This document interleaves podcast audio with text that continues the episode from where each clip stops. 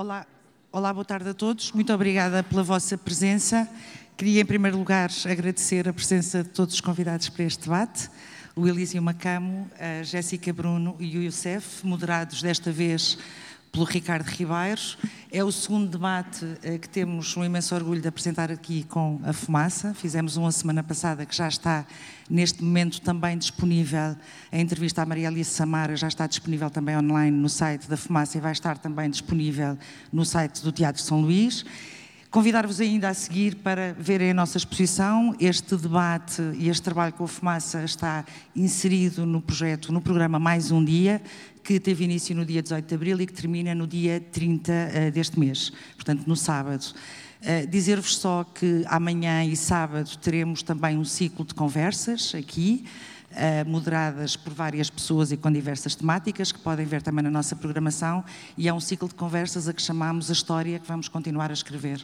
Portanto, este ciclo fez uma reflexão e hoje contamos que vai ser uma reflexão seguramente muito importante e muito interessante para todos, e amanhã e depois vamos trabalhar naquilo que deve ser o futuro. Muito obrigada pela vossa presença.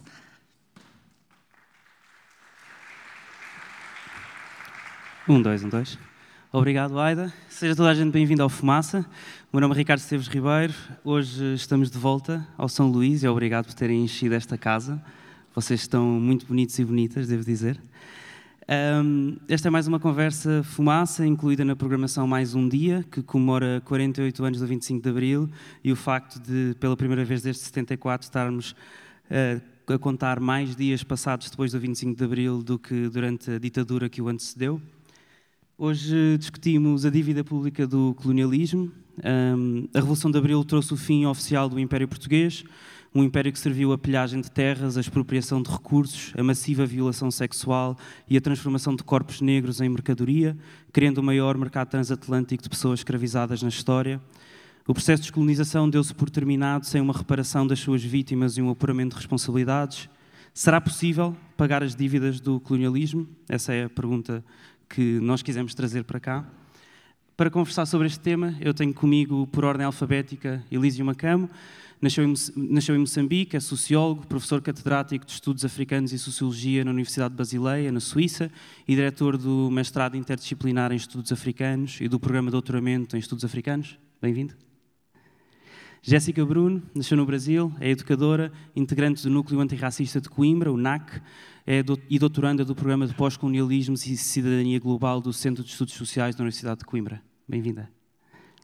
Youssef nasceu na Guiné-Bissau, é militante do Movimento Africano de Trabalhadores e Estudantes, RGB, uh, eh, e membro do grupo Consciência Negra. Bem-vindo. Um, nós vamos ter uma parte de conversa moderada por mim, e uma segunda parte mais à frente, onde vamos abrir espaço a que haja perguntas um, do vosso lado. Um, vamos a isto? Nós estamos absolutamente convencidos de que se em Portugal se instalasse amanhã um governo que não fosse fascista, mas fosse democrático, progressista, reconhecedor dos direitos dos povos à autodeterminação e à independência, a nossa luta não teria razão de ser. Aí está a ligação íntima que pode existir entre a nossa luta e a luta antifascista em Portugal mas também vice-versa. Estamos absolutamente convencidos de que, na medida em que os povos das colónias portuguesas avancem com a sua luta e se, libertem totalmente da dominação colonial portuguesa, estarão contribuindo de uma maneira muito eficaz para a liquidação do regime fascista em Portugal. Este é um excerto da entrevista de Amilcar Cabral, fundador do Partido Africano para a Independência da Guiné e Cabo Verde, o PAIGC, e um dos principais líderes independentistas africanos, em outubro de 1971, às revistas Anticolonialismo e Polémica. Amilcar Cabral não viu o 25 de Abril, em 74, porque morreu antes. Um, o 25 de Abril nasceu em África, Youssef. Uh, bem, eu creio que neste momento uh, uh, já deixou quase ser um segredo esta ideia de que o 25 de Abril nasceu em África. Na verdade, já tem vindo a ser produzida bastante literatura no sentido de confirmar esta tese. Mas eu creio que seria talvez interessante uh, mostrar uh, um nexo uh, de causalidade, não é?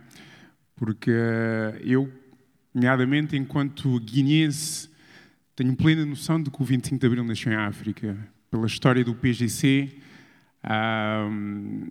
pela história da luta de libertação na Guiné-Bissau, por todo o processo de politização que o PGC da Milka Cabral incutiu aos militares portugueses na Guiné-Bissau.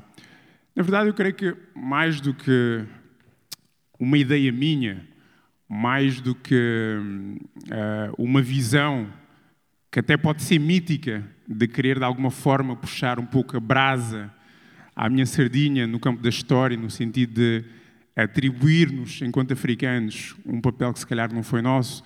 Se calhar mais do que isso é tentar refletir a partir, da, a partir das experiências de homens dos homens que fizeram o 25 de Abril, não é? Estamos a falar dos capitães de Abril. E vem-me assim à memória, assim um pouco por alto, que uh, três homens que, uh, tiveram um papel fundamental em todo este processo, o 25 de Abril, uh, passaram pela Guiné-Bissau. Estamos a falar de Hotel Saraiva de Carvalho, não é? Estamos a falar de Salgueiro Maia e estamos a falar de Spínola. Todos eles tiveram um determinado período na Guiné-Bissau. Eu, uh, como já estava à espera desta questão, verdade seja dita. Ah, não acredito. Não, estava à espera desta questão. Achei interessante trazer uh, uma obra de um, uh, de um capitão de Abril, em que o título é bastante sugestivo: A Descolonização da Guiné-Bissau e o Movimento dos Capitães. esta obra foi escrita por Jorge Salles Golias, foi um dos capitães de Abril. Estava na Guiné-Bissau quando o 25 de Abril mas ele defende que, com factos, eh, depois poderão ler se tiverem curiosidade, que o movimento eh, dos Capitães de Abril nasceu na Guiné-Bissau. Há aqui uma questão que pode ser colocada se teve a ver com razões corporativistas ou uh, teve a ver com esta politização que o PGC também tentou fazer através da sua rádio, através de panfletos que deixavam nos locais uh, onde sabiam que os militares portugueses iriam passar. Mas, e estás a falar dos militares portugueses, ou seja, se é corporativista entre os militares portugueses ou se é uh, politizada sim. também entre os militares portugueses? Eu, eu, digo isto porque, porque ele no livro ele cita hum, a primeira vez em que se utilizou o termo revolução, uh, ele explica aqui no livro, foi numa reunião onde aparentemente os militares não estavam satisfeitos com, uh, com um ato administrativo que colocaria em causa determinadas regalias. E essa reunião tinha sido convocada por, pelo Hotel Saraiva de Carvalho. E então uh, houve um rebuliço. Ele, inclusive, diz que ele foi a primeira pessoa a utilizar o termo revolução. E ao utilizar esse termo, uh, houve ali uma debandada e o hotel diz-lhe: Bom, uh, tu acabaste de afugentar não é? A, a caça, digamos assim. Ele diz: não, o que eu acabei de fazer foi separar o trigo do joio. Então, uh, bom, este é um indicador uh, no sentido de dizer que o 25 de Abril uh, teve como, como origem a luta de libertação em África, nomeadamente em Guiné-Bissau.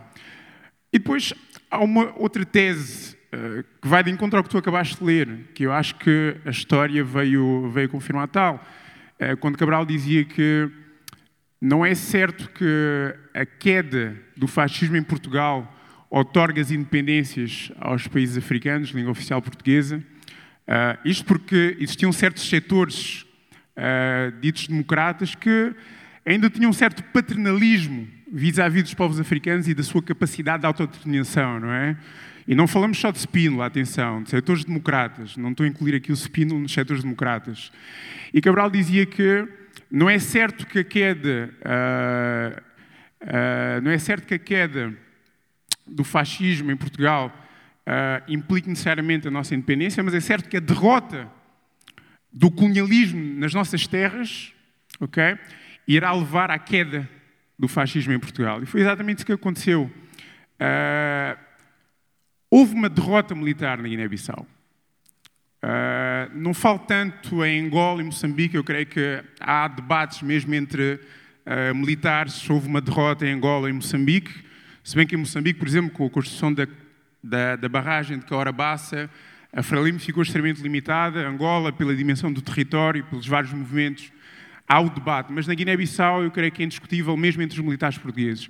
A partir do momento em que a União Soviética forneceu ao PSGC os mísseis Strela, que permitiam bater uh, os aviões e acabar com a supremacia aérea portuguesa, houve um consenso de que a guerra na Guiné-Bissau estava, estava terminada. E Spínola tinha tentado várias vezes, enquanto, enquanto, uh, enquanto responsável militar na Guiné-Bissau, empreender negociações com o PGC. Porque ele, como militar, tinha plena noção de que, uh, depois de cinco anos na Guiné-Bissau, percebeu que não havia como ganhar militarmente. Aliás, mesmo nos primeiros momentos, ele tinha dito que uma guerra de guerrilha não se ganha no campo militar tem que haver todo um conjunto de ações que ficaram conhecidas como ações psicossociais, no sentido de conquistar a população, retirá-la, retirar esse apoio ao PGC, não é? Mas o Spínola tinha tentado várias vezes eh, negociar com o PGC, fê-lo através do presidente senegalês Senghor, uh, o que não, uh, não veio Uh, não veio a acontecer, ou pelo menos depois não veio a atingir os objetivos aos quais Spínola se, se propunha. Porque, por um lado, o PGC recusou os termos da negociação, mas, por outro lado, porque Marcelo Caetano disse ao Spínola que não, não se aceitava uh, uma derrota na Guiné-Bissau para não dar o exemplo, o mau exemplo às outras colónias, nomeadamente em Angola e Moçambique. Então, daí o Spínola uh, depois também veio para Portugal e acabou por não regressar. Mas uh, são exemplos para mostrar que os militares na Guiné-Bissau, os portugueses, tinham noção que era impossível ganhar a guerra, Houve todo um processo de politização levado a cabo pelo PGC de Nunca Cabral, no sentido de dizer, reparem, a nossa luta não é contra o povo português, mas contra o Estado colonial. Vocês têm que voltar à vossa terra, porque eu, como engenheiro agrónomo, dizia ele, conheço bem Portugal, eu trabalhei no Alentejo, trabalhei em Trás-os-Montes, eu sei que as riquezas de Portugal não são para o povo português, mas sim para os monopólios, e aquilo que vocês devem fazer é voltar ao vosso país, combater contra o Estado fascista e construir uh, uma terra de paz, prosperidade, hum. uh, que ao fim e ao cabo era o que estávamos a tentar fazer na Guiné-Bissau. Hum. Elísio, em entrevista ao Fumaça, a historiadora e antropóloga moçambicana Maria Paula Menezes, investigadora do Centro de Estudos Sociais da Universidade de Coimbra, disse-nos o ano passado, por volta também do 25 de Abril, Portugal, dos três Ds da Revolução, só terá feito dois porque era desenvolvimento, democracia e descolonização, e não fez descolonização. O terceiro D ficou suspenso porque está refém daquela ideologia eurocêntrica de que a descolonização, no sentido europeu, dos impérios europeus, é interpretada como nós agora podemos dar-vos a independência. Mas aqui não. Aqui ela foi conquistada pela força das armas, com outro projeto político que Portugal nunca compreendeu porque não quis. Falta cumprir esta promessa de Abril de descolonizar. Bom, uh, obrigado. Uh, eu gostava, antes de responder a essa questão, uh, fazer um recuo e falar um pouco sobre se o 25 de abril nasceu em África ou não. eu acho que nós podemos dizer sim e não. sim, na medida em que as lutas de libertação nacional foram muito importantes para que, para que surgisse dentro de Portugal, dentro das Forças Armadas, uh, certas correntes de ideias, uh, certas pessoas que queriam ver uma certa mudança acontecer aqui em Portugal. Mas eu não iria atribuir os direitos de autor sobre a Revolução aqui em Portugal às lutas anticoloniais. Eu acho que o 25 de Abril é melhor caracterizado como o resultado de uma história comum. Uh, acho que isso é muito mais. Uma história comum entre o, Portanto, o Império e as, e as Exatamente, a história colonial. Portanto, a história colonial é que produziu não só uh, o desejo de liberdade em África, e um certo tipo de liberdade, uh, mas também o desejo de transformação aqui em, em, em Portugal. Claro que uh, sempre faz bem à nossa alma, aos nossos corações, nós os africanos, uh, uh, ganhar aquela consciência de que nós tivemos um papel preponderante para a grande transformação que o 25 de abril foi para Portugal. Mas isso é como saber como a gente se vangloriar pelo fato de os pneus aqui usarem borracha que é feita em África, ou que é cultivada em África, ou a gente ficar toda feliz porque uh, o, o, piano usa uh, tecla, teclas de marfim que uh, foram extraídas de elefantes em África e coisas desse género, né? Agora, quanto à questão que me coloca... O Youssef queria interromper-te. Peço desculpa, caro professor. Eu, eu, vocês, como já perceberam, eu, não, eu, nem sequer mando nem como é que isto vai, portanto vocês estejam à vontade para se interromper. Não, se eu vir que é demasiado, aí eu digo que é demasiado. Não, há que distinguir dois processos. Na verdade, quando se diz que o 25 de Abril nasceu em África, nós estamos a falar do início do processo político de mudança de regime.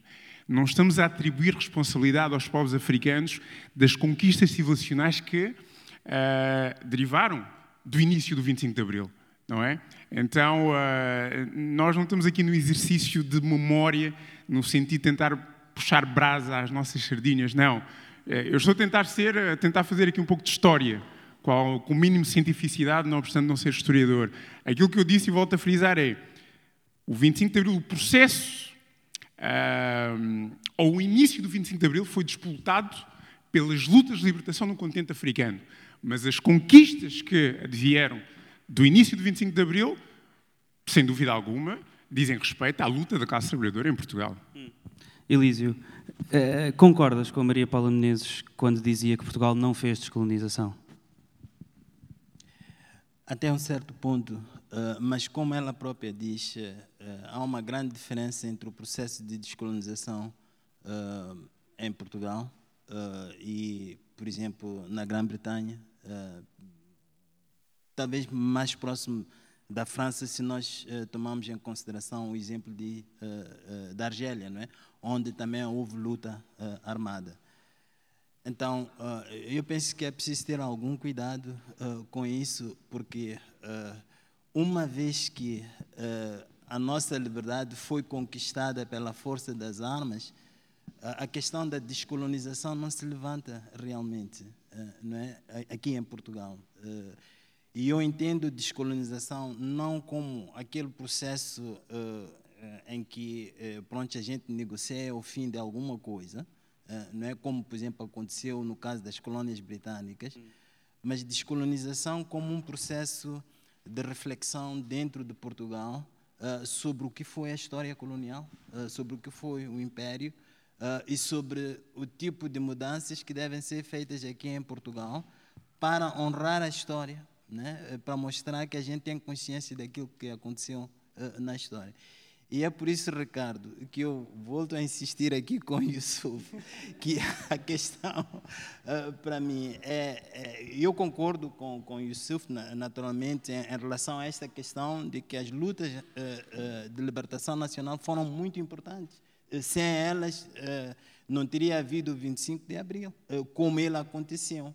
Eh, mas eh, em Portugal sempre houve resistência ao fascismo. Eh, o Partido Comunista sempre lutou contra o fascismo. Então, e não só. Sim, ainda a semana sim, passada sim, falámos só. como não foi okay. só o Partido tá Comunista. Tá Eu peço desculpas. Então, por isso, mesmo sem as lutas anticoloniais, é possível imaginar que pudesse ter havido alguma mudança de algum tipo aqui em Portugal.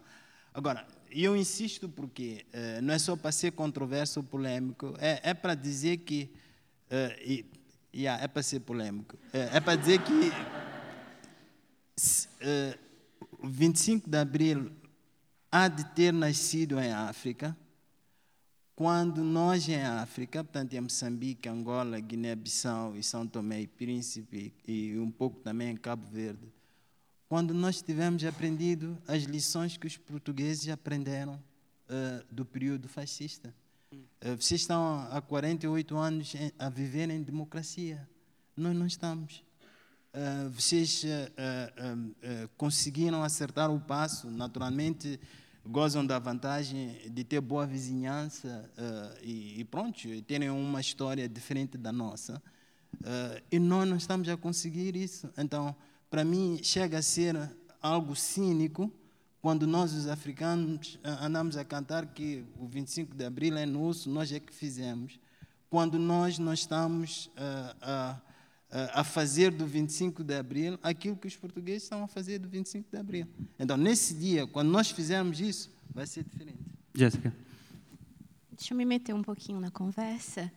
Puxando a brasa para minha sardinha, é, vou responder a pergunta que não foi direcionada para mim, mas eu concordo plenamente com a professora Maria Paula Menezes de que Portugal não fez descolonização ainda.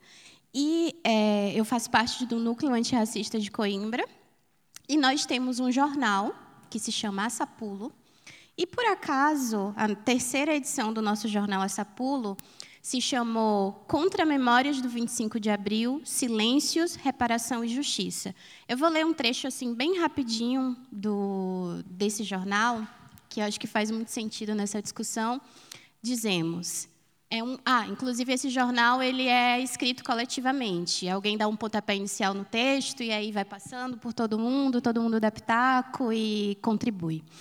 É, somos livres e independentes, mas não podemos deixar de afirmar que, passados 46 anos, esse é um texto de 2020, hoje já são 48 anos, passados 48 anos, a democracia e a liberdade continuam a haver raça em Portugal. E continuamos a lutar para que um dia possamos gritar em unissono: 25 de abril sempre, fascismo nunca mais, racismo nunca mais. É só isso. No livro Stamped from the Beginning, the, the, Definitive History of Racist Ideas in America, o historiador Ibram X. Kendi escreve: Em 1452, o sobrinho do infante Dom Henrique, o rei Afonso V, contratou Gomes e Anos de Zorara para escrever uma biografia sobre a vida e o trabalho um, no comércio de escravos do seu querido tio, está entre aspas. Em 1453, Zurara terminou a defesa inaugural do comércio de escravos africanos, o primeiro livro europeu da era moderna sobre a África. Crónica do descobrimento e conquista da Guiné inicia o registro histórico das ideias racistas antinegros. Fim de citação apesar de já existir comércio uh, de pessoas escravizadas por países europeus, por esta altura os povos escravizados eram principalmente eslavos, é aliás daí que a palavra escravo vem. Foi a partir da invasão do território que hoje se chama Guiné-Bissau, em 1444, que começou o mercado transatlântico de pessoas negras. Ibram X. Kendi, que entretanto ganhou o National Book Award, foi a pessoa mais jovem de sempre a ganhar o National Book Award nos Estados Unidos, defende que foi Zurara quem criou a negritude e que primeiro deixou escrita a ideia de que negros eram inferiores. No livro que escreveu, Zorara retrata os guineenses como inferiores, dizendo que vivem como bestas. Youssef, foram os portugueses que inventaram o racismo?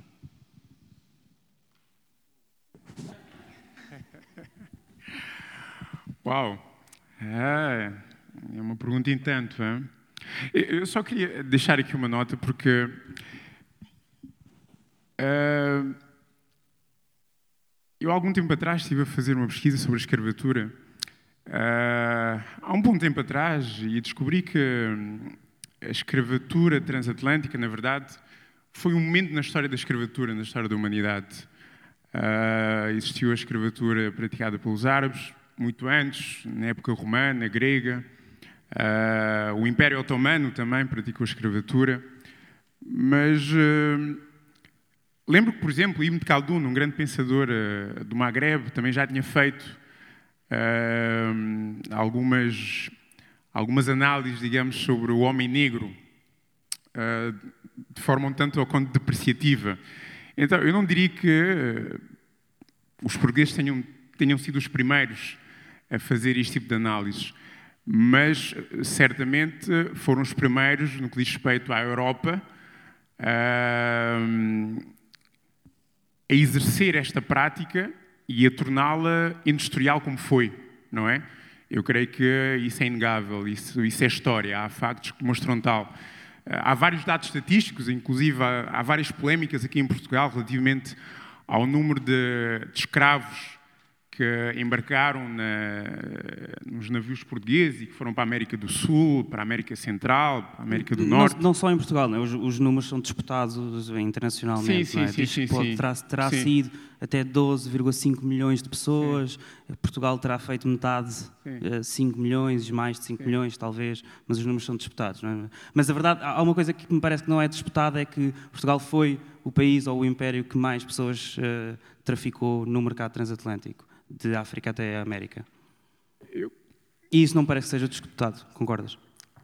Penso que não, não, não tenho aqui todos os dados estatísticos, mas de qualquer das formas eu creio que o importante eh, desse, desse dado histórico é tendo em conta a distância do tempo que existe, uh, o fundamental é entender o que é que significou a escravatura transatlântica uh, no progresso da humanidade. Estou a pesar bem as minhas palavras, no progresso da humanidade. Uh, ao mesmo tempo, as suas consequências na visão do mundo, tanto daqueles que praticaram escravatura como daqueles que foram escravizados, e entender como é que hoje, não obstante 200 anos após o fim da escravatura, do tráfico transatlântico, uh, continuamos a ter determinadas ideias sobre determinados grupos, sobre determinados povos, sobre determinadas raças, no sentido sociológico, não é? Eu creio que, mais do que muitas vezes acontece, que é uh, atirar a cara uh, de Portugal, de que Portugal é racista, de que Portugal uh, instituiu o, o, tráfico transatlântico, muitas vezes de forma até infantil que se tem esse debate, do qual penso que não se retira grande coisa, eu acho que é fundamental é aprender com a história. Para que é que serviu a escravatura transatlântica? A quem é que serviu a escravatura transatlântica? Eu lembro, por exemplo, uh, estive recentemente no Reino Unido, estive a fazer algumas pesquisas e uh, descobri que uh, o Reino Unido, com o fim da, com o fim da, da escravatura ou do tráfico de escravos, não é? indemnizou os proprietários, nomeadamente na, nas Caraíbas. Tu estás é? realmente a, a, prever as minhas perguntas seguintes. Ah, é? Ah. Mas força, força, continua. Não, uh, era interessante uh, trazer isto porque, e isso também é interessante fazer uh, relativamente a Portugal, porque muitas daquelas famílias, daqueles proprietários que beneficiaram da escravatura transatlântica e puderam fazer a acumulação primitiva de capital, não é? Essas famílias, essas propriedades, essas companhias ainda existem hoje. Era interessante também fazer essa, esse estudo histórico para Portugal, no sentido de saber que famílias foram essas, que grupos económicos foram esses. Isto também é válido para o colonialismo, porque em Portugal havia cinco, seis famílias, cinco, seis grupos económicos que dominavam a economia tinham os seus interesses na, nas colónias e que, talvez, falando de reparações, se temos que ir por aí, se calhar temos que uh, buscar responsabilidades a esses grupos que ainda existem, não é? Hum. Antes de irmos aí, eu queria fazer uma pergunta à Jéssica. O, o, Brasil foi o país da América com, a altura, maior número de pessoas escravizadas durante o Império Colonial Português, o que foi, na verdade, fundamental para que se tornasse, na altura, o maior produtor de café do mundo, dos maiores produtores de açúcar, algodão, ouro. Uh, entre o século XVII e XIX, a população escravizada era metade da população total de cidades como Salvador, uh, Rio de Janeiro. As pessoas em Portugal sabem disto. Já vives cá há três anos. Eu sei que se calhar é injusta a pergunta. Desculpa, mas... não te entendi. Se as pessoas em Portugal sabem disto, destes números, de que houve 12,5 milhões de pessoas, uh, os números mais uma vez são disputados, mas 12,5 milhões de pessoas escravizadas, desde a África até às Américas, que o Brasil teve em certas cidades metade da população eh, eram pessoas escravizadas. As pessoas em Portugal têm, reconhecem que isto aconteceu? De forma hegemônica, não. É, Existe um debate em alguns espaços que reconhece que isso aconteceu, porém, eu acho que faz parte da construção da identidade nacional portuguesa o orgulho da colonização. Então, isso está incutido no, no pensamento social hegemônico, de uma forma profunda, e com isso o lusotropicalismo também, a ideia de que Portugal perpetrou uma colonização benéfica, é, com convívio harmônico entre as diferentes raças, lembrando que raça é uma construção social, não existe cientificamente. Então, eu acho que, em grande medida, Portugal não sabe disso. Na verdade, o Gomes Yanes Zurara, que eu estava a citar há pouco e que o Iramax Kendi diz que foi a primeira pessoa, a pessoa que escreveu o primeiro texto racista, tem aliás uma estátua a 3 minutos, 4 minutos daqui, na Praça Luís de Camões, ao lado do, do Luís de Camões, é uma das nove pessoas que, que estão nessas estátuas. Pegando nisto que estavas a dizer, Jéssica, num, num, livro de apoio às provas da frição de História e Geografia do quinto ano, editado pela Porto Editora, em vigor até ao, in, ao ano letivo 2019, lia-se o seguinte essas palavras estão realmente lá. No decorrer da construção do Império, os portugueses com povos de diferentes raças e diferentes costumes em África estabelecem-se contactos comerciais marcados por relações amigáveis e pacíficas. Os portugueses encontraram vários povos de raça negra organizados em reinos rivais entre si e que os portugueses consideravam pouco desenvolvidos a nível cultural. Na Ásia, estabelecem-se contactos comerciais marcados por relações amigáveis e pacíficas, mas também por períodos de luta. Os portugueses encontraram povos culturalmente muito evoluídos, como indianos, chineses e japoneses, originando grandes permutas culturais. No Brasil, estabelecem-se contactos comerciais marcados por relações amigáveis e pacíficas. Os portugueses encontram povos ameríndios uh, que, que, ainda eram nómadas e recoletores. Tinham pele avermelhada, andavam nus e usavam adornos feitos de penas de aves exóticas. Elísio, pegando na deixa que, que a Jéssica nos trouxe, continuamos a ensinar a história uh, como no tempo do Estado Novo, baseada na teoria do lusotropicalismo? Bom, ouvindo essa passagem, uh, parece que esse é o caso, né? Uh, o, o, livro foi, entretanto, retirado do, ah, do, do ar em 2019. Não, não sei qual foi a, o, o, que é que, o que é que veio a seguir. Hum. Bom, eu, eu acho que uh, em Portugal, mas uh, também uh, noutros países europeus que tiveram colônias, há toda uma necessidade de se fazer reflexão sobre a história, não é?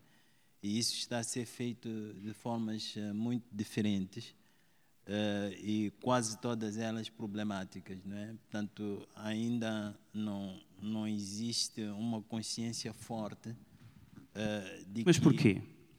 Pois, uh, uh, essa é uma questão interessante que uh, tem um pouco a ver também com a forma como, como se legitimou eticamente a colonização, né? porque o, o, discurso foi sempre de pronto, um discurso de progresso, de trazer a civilização a outros povos. E, a tal e, chamada missão civilizadora, a, não? Exatamente, e, e, um pouco com, uh, portanto, naquela convicção de que uh, de que a cultura europeia uh, representaria, digamos assim, o padrão universal. e sendo assim, fazia sentido que essa cultura fosse espalhada e, e, fosse imposta a outros povos, né? Agora, os elementos dessa cultura, uh, como a gente lê várias obras de filósofos e todo tipo de gente, uh, não são maus do ponto de vista ético. Uh, a questão da liberdade, a questão da razão, a questão mesmo a própria questão do progresso, a questão da dignidade humana, a forma como essas questões foram tratadas dentro dessa reflexão intelectual e cultural não me parece errônea, não me parece equivocada e não me parece má. Acho que é uma boa coisa. Se calhar não concordaríamos é o que é que queria dizer humanos, não é? Como? Dignidade humana, só não concordávamos era o que é que queria dizer humanos, não é? Pois, exato. Sim, então, eu queria chegar a esse ponto. O, o, o problema qual é? Uh, o problema é que, por causa do próprio momento colonial, os próprios europeus acabaram violando os preceitos éticos desse discurso. Né? Então, uh, uh, a reflexão que se impõe aqui na Europa hoje é justamente sobre isso aí.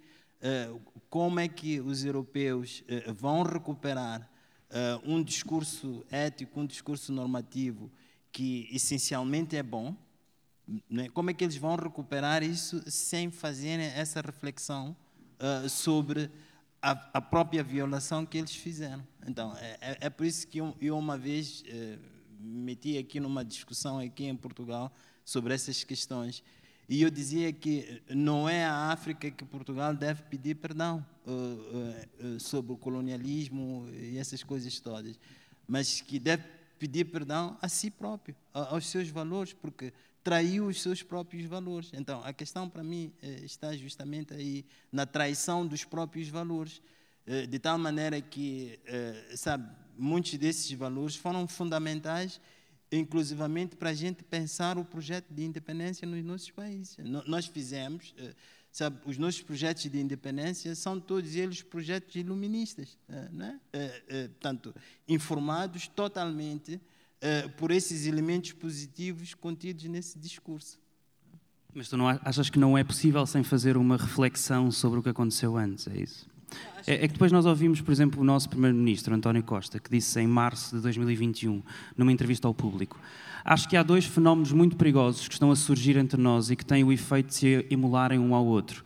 Um é a revisão autoflageladora da nossa história e outro é a liberação de, reações racistas ou xenófobas. E penso que estes dois fenómenos que se estão a empolar reciprocamente são extremamente perigosos num país que beneficiou de facto de a luta antifascista ter sido também uma luta anticolonialista, de a libertação colonial ter sido simultânea ou uma consequência direta da libertação democrática do nosso país.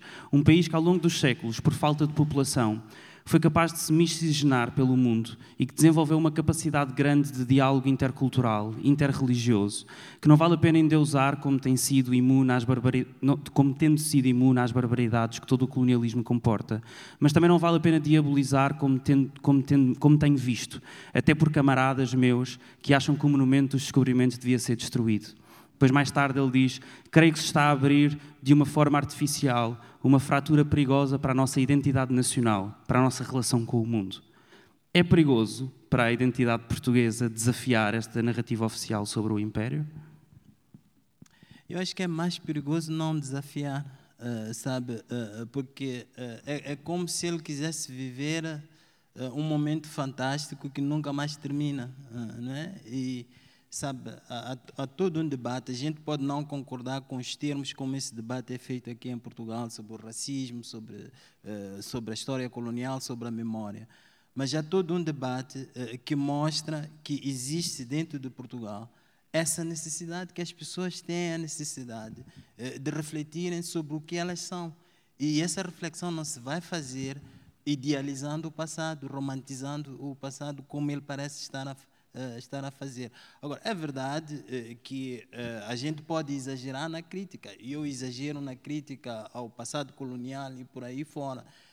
mas a gente tem que compreender que essas coisas têm muito a ver com experiências individuais, experiências pessoais, sabe, o, o, a colonização portuguesa, pelo menos em África, é uma coisa recente. Eh, eu vivi até os 10 anos da minha vida, ainda no período colonial. Então, não, não, é, não, é, não é uma questão acadêmica, é, é, é uma questão que tem a ver com aquilo que muitos de nós, eh, que algumas gerações que ainda estão em vida, em Moçambique, em Angola e por aí fora, sentiram na pele. Então, eu, eu até chego a achar bastante uh, eu estou à procura do termo mais feio para caracterizar o que o, o Antônio Costa disse. Eu, eu, acho isso grave que ele fale assim de, de ânimo leve sobre coisas tão sérias como, como esta aqui. E, ele, na posição em que se encontra, está, ele, ele podia ajudar, de facto, a a tornar este debate uh, mais racional, uh, mais racional talvez não, mas uh, este debate mais profícuo, não é? Para que a gente também não tenha esta tendência de exagerar. Mas nesses termos eu acho que que ele se equivoca bastante. Hum. Uh, Youssef, tu há pouco falavas sobre as reparações que foram dadas a proprietários de pessoas escravizadas uh, no Reino Unido, uh, mas não foi só no Reino Unido, aliás. O Brasil, que foi o último país da América a abolir a escravatura, só aconteceu em 1888. Um, ainda antes, em 1871, a Lei Rio Branco emancipou filhos de pessoas escravizadas nascidas após essa data. Ainda assim, e estou a citar o livro Reparations for Slavery and the Slave Trade, a Transnational and, Comparative History, da historiadora brasileira Ana Lúcia Araújo, um, citando, a criança permanecia propriedade do proprietário da sua mãe até a idade de 8 anos. Depois, o seu proprietário podia decidir entre libertá-la e receber uma compensação financeira de 600 mil reis do Estado brasileiro ou continuar a usar o seu trabalho de forma gratuita até aos 21 anos de idade. De acordo com os registros da província de São Paulo, proprietários que libertaram 158.093 escravos como resultado da Lei 1871 obtiveram aproximadamente 414 contos, 882 mil reis em compensações financeiras. Eu, hoje eu e o Pedro Santos estávamos na redação a tentar converter isto para dinheiro de hoje em dia, mas é impossível. Ainda assim, é, é, muito claro que no Brasil, no Reino Unido, em diversos outros impérios coloniais, foram as pessoas que eram proprietárias de pessoas escravizadas que receberam reparações. As vítimas do colonialismo e os seus descendentes devem hoje uh, ser reparadas financeiramente, como foram os esclavagistas na altura do, do fim do comércio legal de pessoas. Uh, ir a essa questão, eu só queria dar uma pequena chega relativamente à questão que foi colocada ao professor. Eh, e é interessante refletir coletivamente sobre isto. Eh, quando se fala na romantização do passado colonial, nesta mistificação, é interessante refletir que os símbolos nacionais de Portugal, a bandeira e o hino, nomeadamente, passaram por várias fases da, da história política de Portugal, não é? Uh, estamos a falar da Primeira República, que concretizou a ocupação efetiva com as ditas guerras de pacificação, não é? Com tudo o que isso implicava. A Primeira República do Trabalho Forçado, uh, na Guiné-Bissau, Santo Meio Príncipe, Angola, Moçambique, com tudo o que isso implica também. E também os símbolos nacionais passaram para o Estado Novo e foram aceitos, não é? O Estado Novo, do ato colonial, do Estatuto do Indigenato, não é? E que sabemos o que é que isso significa, a raça no sentido biológico do termo, porque houve um período antes do lusotropicalismo, é preciso dizer que, eh, como em toda a Europa, houve também o período de, da reflexão da raça no sentido biológico. E aqui em Portugal também houve essa reflexão se em França houve um Conde Gobineau, se na Escócia houve um Robert Knox, aqui em Portugal houve um senhor chamado Oliveira Martins. Eu, por acaso, é engraçado, eu vivi numa rua chamada Oliveira Martins, boa parte da minha vida, e só posteriormente vim a descobrir quem, quem foi Oliveira Martins. Historiador, político, mas também foi um dos teóricos da raça, não é? Na senda de um Conde Gobineau. E ele tem uma obra que é O Brasil e as Colónias, onde ele uh, lega qual era o pensamento da época relativamente aos povos que não podiam ser civilizados, aos povos que era uma perca de tempo querer civilizar homens que se assemelhavam a símios, não é? Esse senhor é Oliveira Martins e há uma série de ruas em Portugal com o nome desse senhor, não é? Uh, mas dizia eu, esta memória do colonialismo passou da Primeira República uh, aos símbolos nacionais de Portugal que remetem para a história de Portugal, não é? Para certos mitos também, para a memória. Passaram da Primeira República para o Estado Novo e, pasme-se, depois da Revolução de Abril também continuaram a ser os símbolos de Portugal de forma crítica. Eu creio que isto deve levar-nos a refletir. Parece que há um consenso entre as elites portuguesas relativamente à história de Portugal, a uma certa memória romantizada do que é que foi a escravatura transatlântica, do papel de Portugal, do seu império, do colonialismo, eh, na civilização, no dar novos mundos ao mundo. Então eu creio que isto é um indicador de muita coisa. E depois, lá está, quem estuda aqui em Portugal aprende o hino uh, desde o primeiro ano. Heróis do Mar, Nobre Povo. Olha a bandeira portuguesa, vê esfera armilar, não é? Remete para a época manuelina, para os descobrimentos, aquilo que na, na historiografia chama-se descobrimentos. Ou seja, isto tem todo o impacto na visão que todo e qualquer português tem da escravatura e do colonialismo. Parece-me impossível uh, descolonizar, na medida em que, para mim, descolonizar significa uh, trazer factos históricos, não a memória, porque a memória, eu posso juntar-me com um camarada meu de luta e vamos construir uma memória sobre a luta antirracista em Portugal. E aí na memória podemos colocar o que quisermos. Mas a memória não é história. A história tem que vir com factos.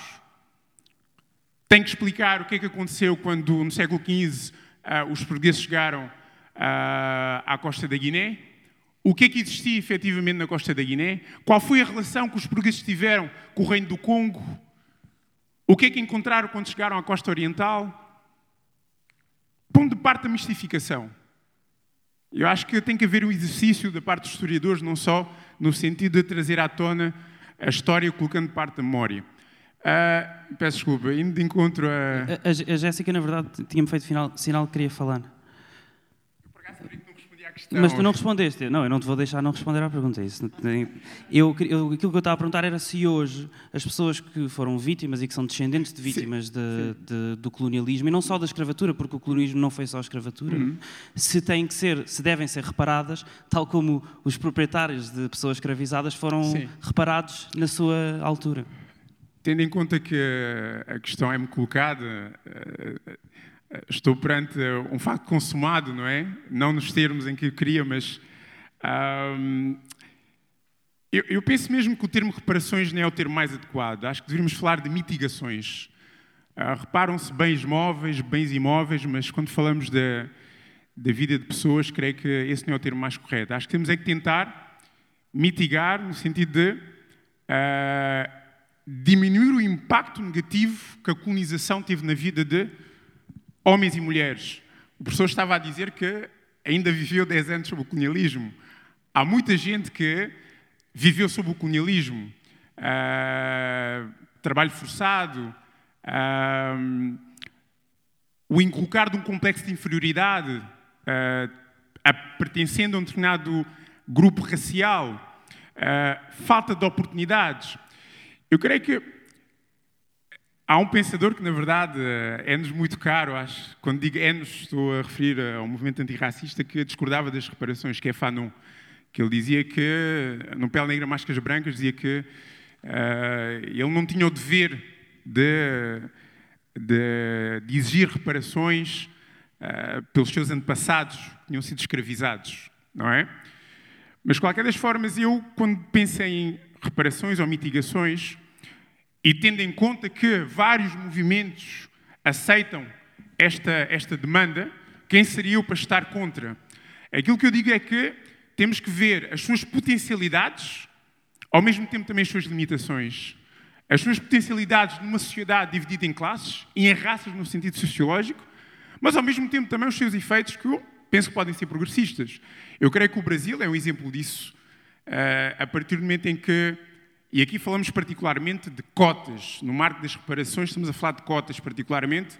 Teve um impacto porque permitiu a milhares de homens e mulheres negros aceder à universidade, por exemplo. Uh, nos Estados Unidos, idem aspas, mesmo na Índia, porque daquilo que, de, daquilo que me lembro, uh, falando em reparações, especificamente em cotas, isto começou na Índia, tendo em conta os intocáveis.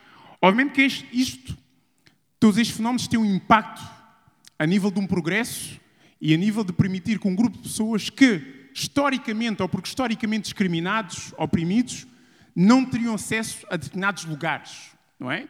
Então, as reparações nessa perspectiva de cotas, ações afirmativas, têm o seu impacto positivo, mas, contudo, é preciso também ver as suas limitações no quadro de sociedades divididas em classes sociais e em raças, porque, ao fim e ao cabo, implantadas, por exemplo, em Portugal, as, as ações afirmativas, as cotas, o que teremos é o que temos nos Estados Unidos, teremos talvez uma classe média negra, o que temos no Brasil, talvez uma classe média negra. Bem, mas, te, temos a desvantagem mas, que não temos sequer dados para, para, poder comprovar o que tu dizes, porque não há, não há dados não, uh, alguns... étnico-raciais, pelo menos a nível nacional, não. feitos de maneira sistemática. O que, o que existe nos Estados Unidos e existe no Brasil. Sim, sim, sim. Uh, uh, obviamente que aqui uma das demandas é a recolha de dados étnico-raciais, no sentido de saber como é que vive a população negra, mas igualmente cigana, não branca em geral, a nível de acesso à habitação, à educação, uh, aos serviços de justiça. Obviamente que nós, uh, não brancos, sabemos pela nossa experiência, mas lá está, a experiência é subjetiva. Nós queremos dados concretos, então queremos correr à estatística. E não percebemos, ou talvez percebemos, porque é que o Estado português até hoje ainda não aceitou fazer este, este confronto. Aliás, deixa-me contextualizar. Na última legislatura houve um grupo de trabalho iniciado pelo governo que, uh, uh, recomendou a inclusão de uma pergunta sobre dados étnico-raciais no último censo de 2021. Uh, o presidente, diretor uh, do INE, respondeu que não era possível, havia um curto espaço de tempo para conseguir incluí-lo até, até esse. Estás, estás, a fazer uma cara como que não concordas que, que, não, que não havia, não, não aceitas essa, essa justificação, mas essa foi a justificação. Na verdade, neste momento já está a haver uma série de, de outras recolhas de dados. Uh, eh, um, ehm, aconteceram entre o final do ano passado e o início deste ano. Parece que em 2023 vai haver um estudo grande que, e que nos vai dar esses números. Deixa-me interromper-te, nós já vamos aos, às cotas eh, étnico-raciais, aliás, até porque é, o, é, é aquilo que a, que a Jéssica está a estudar, aliás, no, no, doutoramento, mas eu queria fazer uma pergunta. Eh, aliás, queria ler, tu falaste do, do Fanon, eu prometo que não partilhei o meu guião com, com, com o Youssef, mas, mas, trouxe exatamente essa citação que tu dizes de Franz Fanon, que é psiquiatra, nascido na ilha da Martinica, um dos mais relevantes pensadores antirracistas do século XX, que, eh, que esteve envolvido na luta pela independência da Argélia, e não só, eh, contra o Império Francês, e que escreve exatamente no livro Pele Negra, Máscaras Brancas, eu, homem de cor, não tenho direito de desejar a cristalização no branco de uma culpabilidade pelo passado da minha raça. Eu, homem de cor, não tenho o direito de me ocupar com os meios que me permitiriam espezinhar o orgulho do meu antigo senhor. Não tenho o direito nem o dever de exigir reparação pelos meus antepassados escravizados. Jéssica, tu achas que pessoas devem, uh, uh, pessoas que foram vítimas ou descendentes de vítimas do colonialismo devem hoje ser reparadas? E podemos depois ir para como é que isso acontece. Eu, sem sombra de dúvidas, acho que sim, que precisa existir uma reparação. Mas antes de falar sobre isso, eu queria só fazer um acréscimo. Eu tenho refletido muito sobre as questões simbólicas e subjetivas do racismo e você citou alguns processos de reparação a pessoas que escravizaram outras pessoas. E isso tem a ver com uma questão muito complexa, que é o que se é considerado humano ou não uma das facetas do racismo é justamente destruir as pessoas negras de humanidade. Logo, se essas pessoas não possuem humanidade, elas também não possuem direitos nenhum. Então, isso se reverbera no campo do, dos acessos à justiça, enfim, mas também se reverbera nos campos da, da solidariedade, da escuta, de ter suas reivindicações ouvidas ou não. Então, acho que é muito importante pensar nisso. Por exemplo, é, para além do que foi citado no Brasil, a lei do ventre livre, a lei do sexagenário, eram leis que previam é, a emancipação de pessoas escravizadas em determinados contextos, mas os donos dessas pessoas escravizadas eles iriam receber uma compensação. Houve um certo, um certo uma certa crítica a essa reparação aos escravizadores.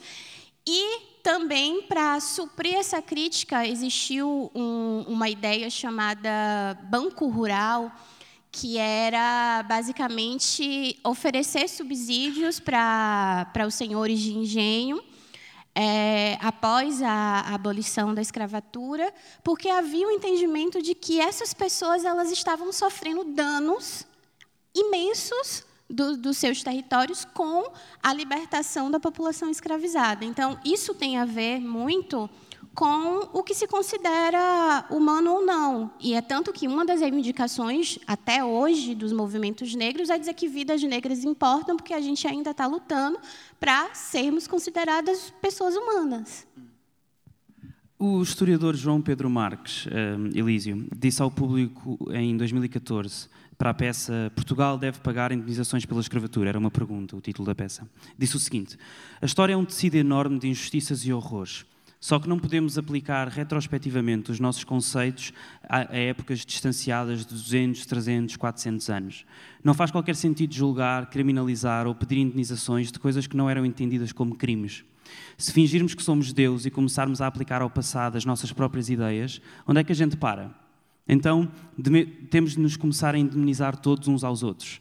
Imagine que resolvemos pedir indemnização aos franceses pelas invasões. Podemos dizer que foi por causa das invasões napoleónicas que a corte teve de fugir para o Brasil, etc, etc, até chegarmos à Troika.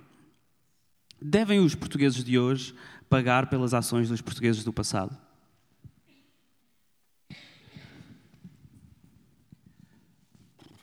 Yeah. Isso é muito difícil, sabe? Uh, por várias razões. Uh, a primeira razão é que esse fulano é historiador. Uh, e, e, sabe, há, uma certa responsabilidade que vem com isso.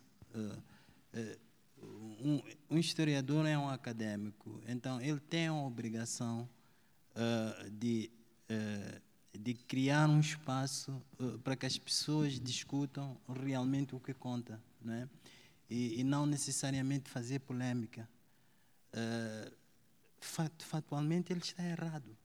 Uh, sabe, uh, há 300 anos, há 200 anos, havia debates na Europa sobre isso. Uh, sabe, há, há, um excelente livro do, de Condorcet, da Revolução Francesa, sabe, contra, contra a escravatura.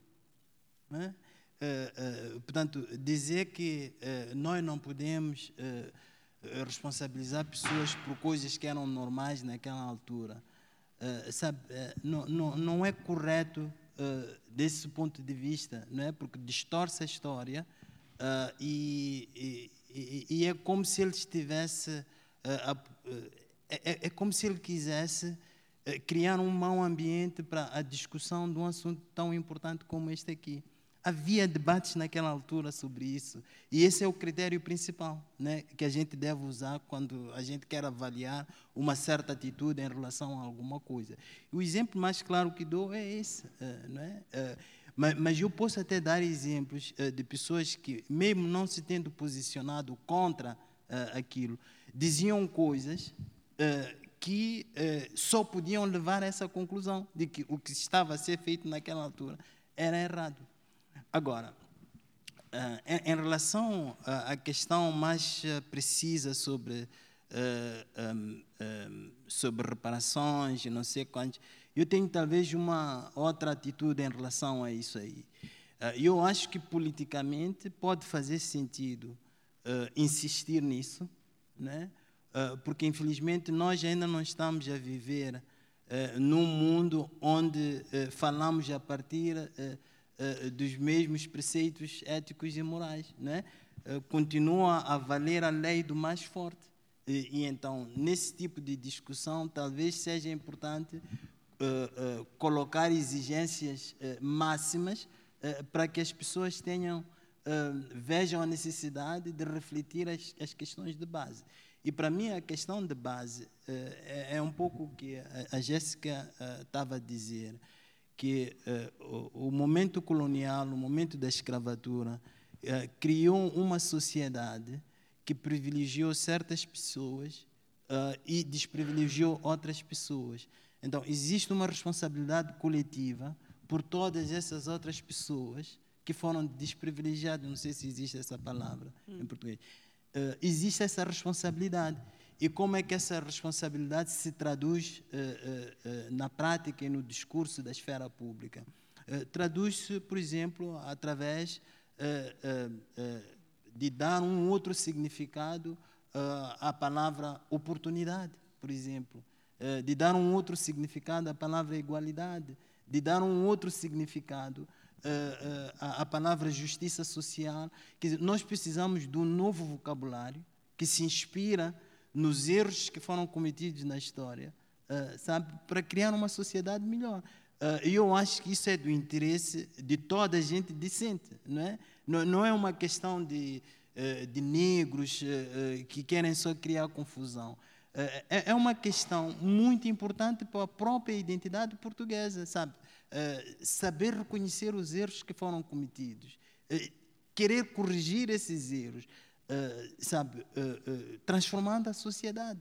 Então, para mim, a questão está muito mais a esse nível. Ela coloca-se muito mais a esse nível do que ao nível de dizer, ok, então o Banco de Portugal vai fazer agora transferências, não sei, para Moçambique, Angola, não sei. Não, não se coloca a esse nível. Coloca-se ao nível de uma maior consciência sobre o fato de Portugal estar melhor agora do que Angola ou do que Moçambique também por causa da história colonial, não é? E que, portanto, Portugal deve sentir uma certa responsabilidade em relação a Não uma culpa. Porque tu escreveste, tu escreveste um artigo em 2017 para, para a Boala, Culpa, Responsabilidade e Hipocrisia, e dizias o mundo que o, que o colonialismo produziu contradiz tudo o que estes valores defendem, a igualdade, a justiça, a solidariedade.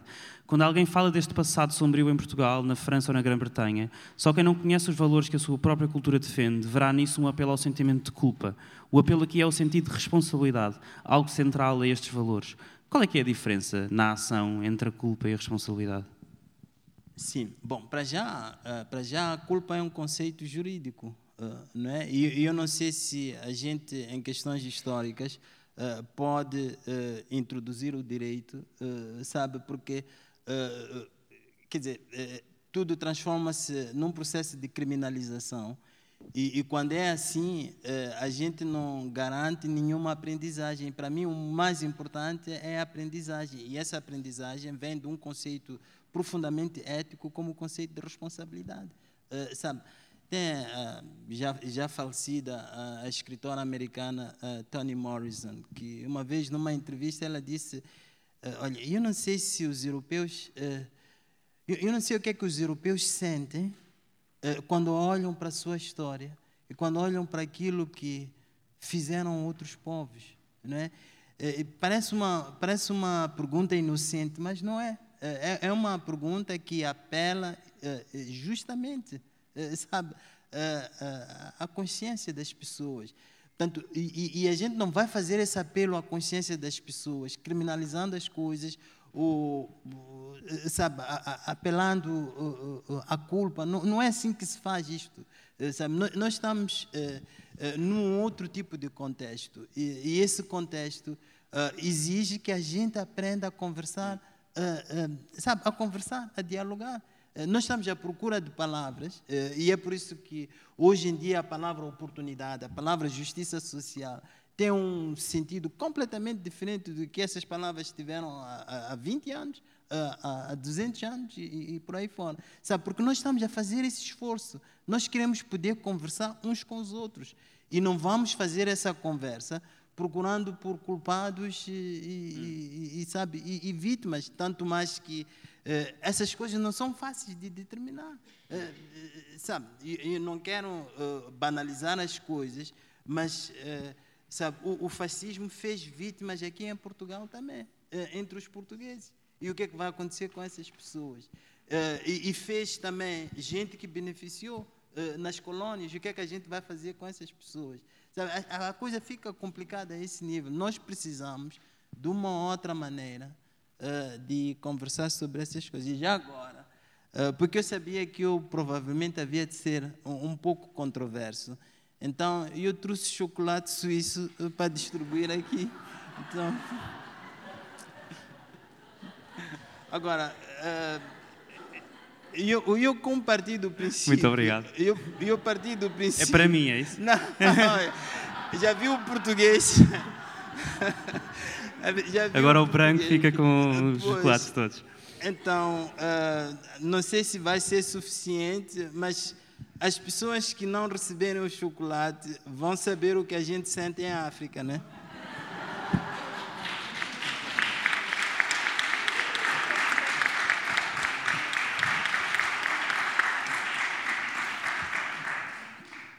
A verdade é que nós hoje já temos mecanismos na lei de reparação histórica. Um deles procura reparar judeus farditas pela perseguição que sofreram em Portugal entre os séculos XV e XIX. Dezenas de milhares foram forçados a converter-se ao catolicismo, outros milhares fugiram ou foram mortos. Em 2015 criou-se uma via de acesso na lei para os seus descendentes poderem obter nacionalidade portuguesa sem limite temporal para fazer esse pedido, ao contrário, por exemplo, do que aconteceu em Espanha, em que eram quatro anos, era um, uma, um acesso limitado.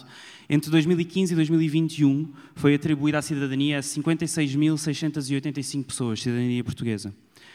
O que o Estado português fez com os judeus sefarditas, Youssef, devia fazer com as populações das ex-colónias, por exemplo, oferecendo nacionalidade aos descendentes um, de vítimas do colonialismo? Bem, assim por alto, pelo menos, há aqueles que nasceram em Portugal desde 81, não é? A lei da nacionalidade foi mudada em 81. Antes havia o critério de direito de solo e a partir de 81 houve essa modificação. Só uma pequena nota relativamente a esta questão das uh, reparações. Até Essa modificação que faz com que, hoje, ainda Sim. hoje em dia, quem nasce em Portugal não é automaticamente Sem dúvida português. alguma, sem dúvida alguma. Aliás, desenvolvemos uma campanha exatamente para denunciar uh, essa, essa, essa, essa lei que discriminava, na nossa perspectiva, era especificamente focada para os filhos de imigrantes africanos aqui em Portugal, no sentido de limitar o acesso deles a, a todo um conjunto de direitos, liberdades e garantias dos portugueses brancos aqui em Portugal. Mas eu só queria, pegando em algo que eu achei extremamente importante, que foi dito relativamente a quem é humano, quem não é, quem é mais humano, quem não é, e pegando aquilo que estás a dizer, que os judeus farditas, o Estado português olhando à especificidade da história dos judeus farditas na Península Ibérica, achou por bem ter esta atitude de reparação, não é? Mas é interessante refletir que não existem estas atitudes para com outros grupos uh, historicamente uh, discriminados em Portugal. Estamos a falar, por exemplo, dos ciganos, que são vítimas de discriminação em Portugal desde as ordenações afoncinas. Creio que nós estamos a falar do século XIV, que depois foram reforçadas pelas ordenações manuelinas, filipinas. Desde essa altura, os ciganos são discriminados em Portugal. E falamos também de negros que uh, eram limitados em tudo e mais alguma coisa. Mas o Estado português não teve a capacidade dessa, dessa, desse entendimento, da especificidade dos descendentes desses grupos. E porquê? Em última análise, é uma correlação de forças, não é? Eu creio que, em última análise, é uma correlação de forças. Uh, não querendo entrar por teorias da conspiração, uh, mas sabemos bem que existem grupos muito bem organizados que têm uma capacidade de lobby muito grande e outros que nem tanto, não é? Não valendo a pena citar quais grupos. Mas, eh, mas, por exemplo, isto também aconteceu nos Estados Unidos com os japoneses, porque tinham sido, uh, tinham ido para campos de concentração durante a Segunda Guerra Mundial, mas depois uh, foram, foram indenizados, não é? Ou seja, aparentemente há grupos que são mais humanos do que outros, merecem uma outra respeitabilidade que outros não merecem, não é? O racismo também tem esta sua faceta. Mas, uh, obviamente que quando eu falo aqui dos judeus farditas, não digo que deva ser retirado o direito à nacionalidade desses judeus farditas, porque outros grupos não tiveram essa atitude uh, da parte do Estado português. Estou a tentar demonstrar as diferentes atitudes perante grupos uh, na ótica do Estado português. Mas dizia que, por exemplo, quando se fala da lei da nacionalidade aqui em Portugal, esta podia ser uma via de mitigação uh, daquilo que aconteceu com uh, os ascendentes dos africanos aqui em Portugal, tanto durante a época colonial, como a partir do momento em que, do 25 de Abril, a partir da década de 80, em que começou a haver uma vaga de migração aqui para Portugal, da Guiné-Bissau, de, de, Angola, de Moçambique, principalmente da Guiné-Bissau e de Angola. Mas uh, isso não aconteceu, foi exatamente o contrário. A lei de 81 veio modificar uh, o critério de atribuição de nacionalidade, porque antes permitia que qualquer indivíduo nascido em Portugal tinha acesso automático à nacionalidade portuguesa, e a partir de 81, uh, eh, nas palavras de Almeida Santos, não estou em erro, uh, não se podia banalizar a nacionalidade, senão Portugal iria tornar-se de alguma forma. Uh, Falha-me agora o termo, mas o termo emprego não foi, não foi um termo muito simpático, mas iria permitir que toda e qualquer pessoa pudesse vir para Portugal e pudesse ter acesso à nacionalidade. O, o que ele disse, eu procurei aqui muito rapidamente, o que ele disse foi um, era tudo português. Mário Soares e Vasco Gonçalves pediram-me uma lei generosa. Respondi, não faço. Só tinha nacionalidade quem pelo menos era bisneto português pelo nascimento. Senão o país ia ao fundo.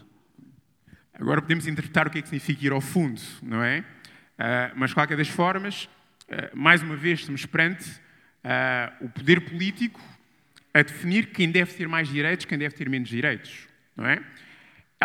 Em última análise, não me surpreende, uh, na medida em que há toda uma racionalidade uh, quando refletimos na, no jurídico e dos seus impactos a nível político e a nível económico, não é?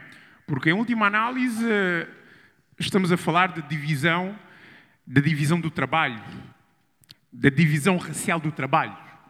Porque, uh, certamente um dia, algum sociólogo lembrar-se-á de fazer uh, uma análise do percurso uh, daqueles indivíduos, filhos de imigrantes nascidos em Portugal a partir da década de 80 e que não puderam ter acesso à nacionalidade e qual foi o percurso desses homens e mulheres.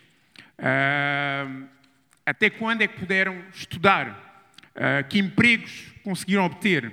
Uh, na perspectiva desses indivíduos, conseguiram ter sucesso ou não na sua vida. Hum. Porque, a quando da campanha por uma nova lei da nacionalidade, nós enfatizamos esta questão. Em última análise, esta lei vinha no sentido de uh, institucionalizar ou concorrer para uma institucionalização da divisão racial do trabalho em Portugal. Porquê? Porque daria oportunidade a alguns e retiraria oportunidades a outros, nomeadamente filhos de imigrantes, e, obviamente, que a lei é abstrata e geral, mas temos plena noção que era focada uh, para, para os filhos de imigrantes africanos, tendo em conta a vaga de imigração que estava a acontecer em Portugal naquela altura. Então, uh, sem qualquer ingenuidade, mas de qualquer das formas, uh, nós, deste lado, temos noção da racionalidade jurídica e dos seus impactos a nível económico, e a lei, ou a campanha por uma nova lei da nacionalidade, teve como objetivo também denunciar este racismo institucional, porque, na nossa ótica, o racismo que nós queremos combater é exatamente esse. É o racismo do normal funcionamento das instituições que reproduz a nossa condição material enquanto não brancos, e essa é a base fundamental de sustentação do racismo. Por mais campanhas que existam no sentido de educar as pessoas para a luta antirracista, por mais uh, educação antirracista que exista na escola, uh, por mais uh, discursos, por mais belos que possam ser de órgãos de poder ou titulares de órgãos de poder a criticar o racismo em Portugal, é preciso que se diga de uma vez por todas: o racismo tem uma base material. E, em última análise, é o Estado, pela sua ação ou pela sua omissão, que garante as condições para a reprodução do racismo ou das condições materiais que reproduz o racismo na mente dos indivíduos. Então, esta, isto tem que ficar claro uma vez, de uma vez por todas. A luta contra o racismo faz no campo concreto das condições materiais de existência. Isso implica também, última análise, colocar em causa este projeto de sociedade e a principal instituição que a garante, que é o Estado. Hum, já vamos aí também, que eu não, eu não, quero deixar de fazer uma pergunta sobre isso. Um, Jéssica, em 2012 é instituída no Brasil a lei de, lei de cotas que decreta que as universidades e instituições do ensino federais deverão reservar 50% das suas cotas no acesso à universidade para alunos que tenham vindo das escolas públicas e, dentro disso, estabelece ainda critérios de rendimento, de um, um, raça, etnia, além de reserva de vagas para pessoas com deficiência, numa alteração que, que aconteceu mais recentemente.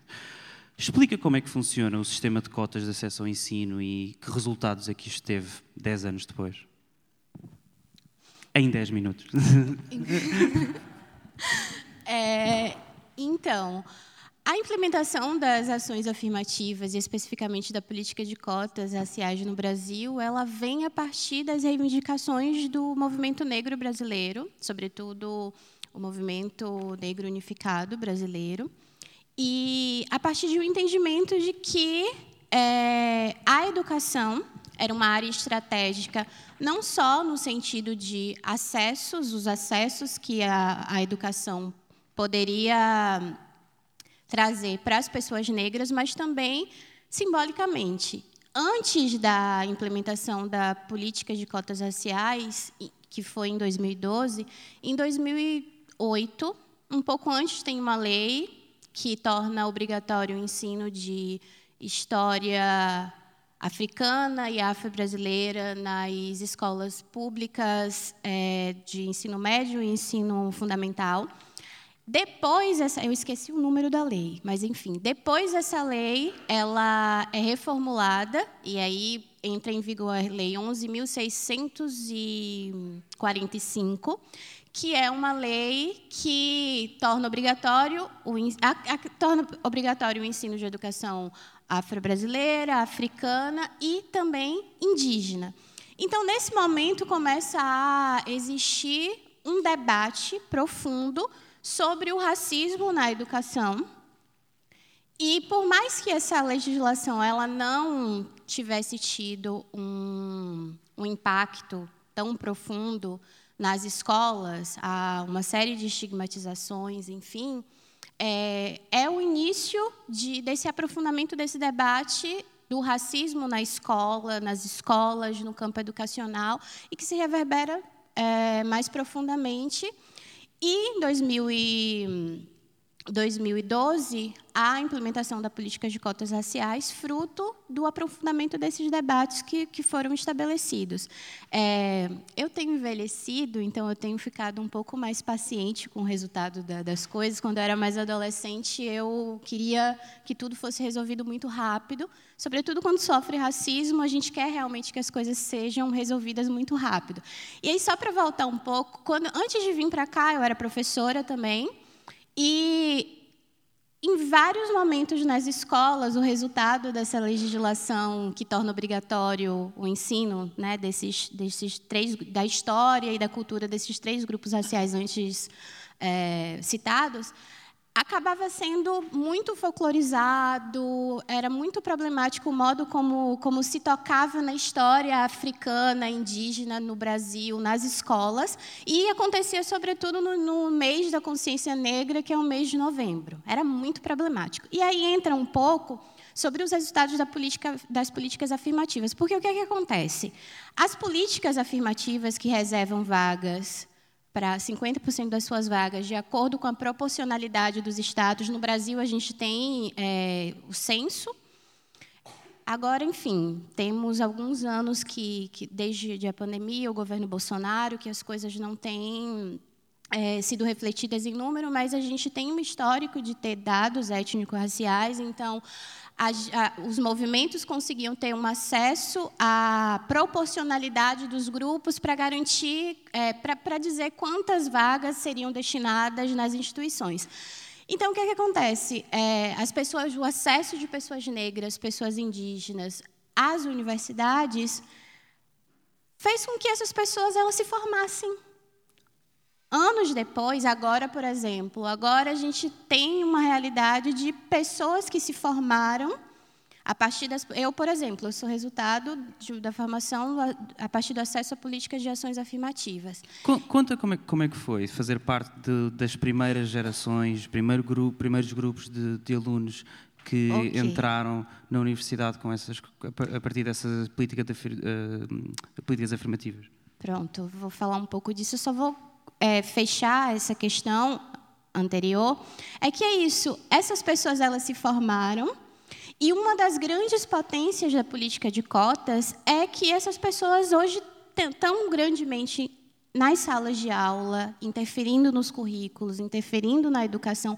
Óbvio, não há, não, não posso fazer uma romantização profunda. A gente precisa caminhar muito e aí entra um pouco dessa paciência de percebendo os resultados ao longo do caminho, mas assim, eu acho que esse, o resultado do impacto direto na educação, é absolutamente potente e louvável. E respondendo um pouco da tua pergunta, é, eu, eu acessei a universidade a partir da, da política de cotas. E, para mim, eu fui da primeira turma, eu sou graduada em História no, na Universidade Federal do Recôncavo da Bahia. Eu fui da primeira turma que, que teve acesso a, a cotas na UFRB. Em 2010, ainda a lei não tinha sido implementada, mas algumas universidades já aplicavam reserva de vagas. E nesse momento havia um debate absolutamente profundo de que, porque a, a política de cotas ela já estava sendo discutida, havia um debate muito profundo de que os estudantes cotistas, que é, eram assim chamados, iam reduzir a qualidade da universidade, que não tinham preparo para estar na universidade, que, enfim, não tinha legitimidade é, essa reivindicação. Então, eu entrei na universidade me sentindo num não lugar. Sobretudo, me sentindo muito é, ignorante então, isso fez com que, por exemplo, eu fosse uma estudante absolutamente silenciosa. Até hoje, para mim, é muito difícil fazer isso aqui, que é falar em público, porque eu vim fruto de, uma, de um início de educação absolutamente estigmatizada, de que eu estava na universidade, que ele não era o meu espaço, e de que eu não tinha. É, de que eu não tinha competência para estar tá acessando aquele espaço também.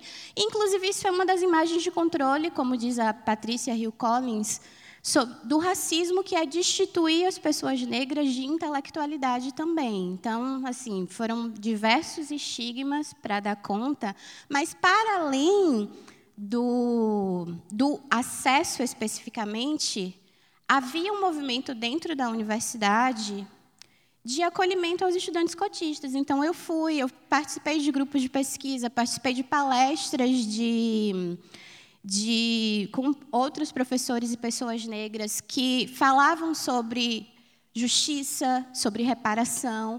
Então, de, depois de um certo tempo, apesar da insegurança, diferente de ter vergonha de ter sido estudante cotista, eu carrego um imenso orgulho fruto da formação que eu recebi dentro da universidade, porque não se trata apenas do acesso, né? Trata-se do acesso, da formação que o estudante e a estudante recebe, e também, como também o racismo é uma questão econômica, se trata também de oferecer subsídios econômicos para que esses e essas estudantes possam terminar suas formações. De acordo com dados de uh, eh, 2020 do Instituto Brasileiro de Geografia e Estatística, uh, que é o equivalente ao nosso INE, o Instituto Nacional de Estatística, e estou a citar, a comparação por atividades económicas revela uma característica importante na segmentação das ocupações e a persistência, ainda hoje, da segregação racial no mercado de trabalho.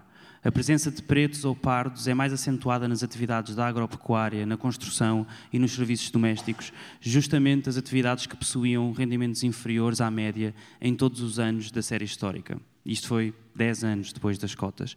Tendo em conta que negros e pardos, como se diz no relatório, continuam a ter os trabalhos mais duros, mais mal pagos, para que é que serviu a lei das cotas? Eu acho que não, não dá para dizer para que, que serviu, mas para que, que, serve? O racismo ainda precisa ser combatido, e eu acho que a lei de cotas é um caminho para isso. Inclusive, agora em 2022, é uma legislação que previa, né, no, na sua implementação, que depois de 10 anos fosse revista, e gente, nós, no movimento negro, a gente tem defendido de que as políticas afirmativas, as cotas, elas ainda, ainda precisam está em vigor. Eu acho que é isso, faz parte de um caminho que a gente ainda está percorrendo pelo combate ao racismo. Mas achas que isto mostra? Nós, infelizmente, estamos a terminar, vamos abrir depois. Eh, não estamos a terminar, mas estamos a terminar esta parte, vamos abrir a, a perguntas. Eh, e queria, queria caminhar para o final. Achas que ainda assim isto quer dizer que uh, aquilo que o Youssef sugeria há pouco, que na verdade se tem que desafiar o sistema em si, em vez de. e que não chegam a apenas afirmações, uh, políticas de afirmação positiva um, ehm, têm algum sentido? É porque eu acho que o desafio ao sistema ele é ramificado. Ele precisa estar em diversas diversas frentes de atuação. E a educação, eu entendo como lugar potente desse enfrentamento, mas que sozinha não, não, não consegue enfrentar. É preciso um conjunto de ações que, que possam oferecer um resultado prático depois. E isso a gente ainda não tem. Mas é isso, eu acredito que estamos num caminho. Youssef, é com medidas como as que falámos de reparação, uh, mitigação, como tu, tu as chamas, que se vai fazer, uh, que se vai chegar à igualdade, ou é através de, uma, de algo diferente, desafiando o sistema, revolucionando? Olha, eu creio que hum, as ações afirmativas elas são extremamente importantes. aqui temos um exemplo vivo de tal. E a experiência do Brasil que nos chega demonstra que foi importante para a vida de milhares de homens e mulheres uh, negros. E em outras partes também, onde grupos historicamente oprimidos puderam ter acesso à educação e mesmo também cotas uh, na função pública. Isso é importante. Mas são medidas reformistas essas? Não, sem dúvida alguma, são medidas reformistas. São medidas reformistas na medida em que uh, não tocam no fundamental do sistema. Aliás, uh, mesmo nos Estados Unidos, uh, sem medo de errar, um dos grupos que defendia as ações afirmativas para negros eram gente com poder económico, brancos com poder económico. Podemos refletir porque é que defendiam tal, mas, qualquer das formas, é um indicador de algo, é um indicador de que não põe em causa as estruturas que, na verdade, reproduzem verdadeiramente uh, o racismo. Uh, é importante também dizer isto. As cotas, na minha perspectiva, uh, oferecem uma solução liberal para um problema estrutural. Não é? Ou seja, permitem que determinados indivíduos consigam ter acesso a determinados direitos que em circunstâncias normais, no tal normal funcionamento das instituições, não conseguiriam ter acesso a, mas não conseguem fazer com que as massas desse grupo possam ter acesso a. Mas também porquê? Porque a universidade ela não é pública, ela não é universal, ela não é democrática, não é? Uh, o emprego que, teoricamente, depois mais facilmente conseguiriam, ou emprego com outras condições não é algo garantido no sistema político-económico no qual nós vivemos. Então, pela experiência concreta, mais do que a teoria, as cotas devem ser uma demanda enquanto ações afirmativas, mas enquanto demandas transitórias que permitem, aí eh, vamos ao potencial destas, destas conquistas, permitem a auto-organização. Eh, foi o movimento negro no Brasil que levantou esta palavra de ordem. Isso implica, ou implicou, politização, discussão, organização de base, tomada de consciência da nossa força para empreender uma luta que vai de encontro a uma necessidade vital nossa. Isto tudo é politização, é fundamental, num processo que acho que tem que ser maior. Mas uh, o caminho faz-se caminhando. Daí que, eu disse no início, é importante ter noção das potencialidades destas afirmações uh, positivas, não é? Mas ao mesmo tempo também entender as suas limitações, para que não nos iludamos, não é? E a história já nos mostrou, tanto nos Estados Unidos, como no Brasil, como na Índia, que são importantes, mas não são suficientes. Hum. Elísio, precisamos de revolução mais do que reparação. nem uma nem outra coisa. Uh, eu acho. Bom, vou passar agora um pouco para o pastor da Universal. Uh, eu acho que precisamos de conversar uh, e precisamos de ter fé naquilo que nós, como humanos, produzimos. nós produzimos boas coisas, boas ideias. Nós temos que pôr essas ideias em prática. Por exemplo, esta, esta questão que os meus colegas aqui estavam a levantar é muito importante. Uh, existe um pouco o perigo uh, de, uh, de, de, de, a gente confundir algumas coisas. Né? Está um pouco relacionado com a primeira pergunta que colocaste logo no início. Se, se, se os portugueses é que inventaram o racismo Bom, a gente pode dizer isso aí para efeitos de conversa, não sei quantos, mas é preciso sempre ter em conta que, que certas, certas coisas precisam que certas condições estejam reunidas para existirem. Então, eu acho que faz sentido pensar no racismo não como algo que é anterior à colonização ou à escravatura mas algo que é produzido pela colonização e pela escravatura. Né? E quando é assim, deixa de ser importante saber se os portugueses inventaram o racismo. A gente pode concentrar a atenção uh, no, uh, uh, nas condições que criaram espaço para que isso acontecesse. E as condições são, são condições econômicas. Né? A escravatura que tornou necessário que o negro fosse representado daquela maneira e que fosse tratado daquela maneira. É, nos lugares onde essas discussões são muito fortes, esses lugares têm algo em comum. É, por exemplo, no, Brasil ou nos Estados Unidos, eles têm um, sistema social, é, um sistema social e econômico extremamente desigual. Né? Então a gente pode dizer assim: olha, esse sistema é desigual porque é racista. Não. Uh, ele é, é racista porque é desigual. Uh, sabe? Porque torna-se necessário, dentro desse sistema, uh, justificar ou legitimar a má distribuição de recursos, a, a, a, falta de justiça social. Né?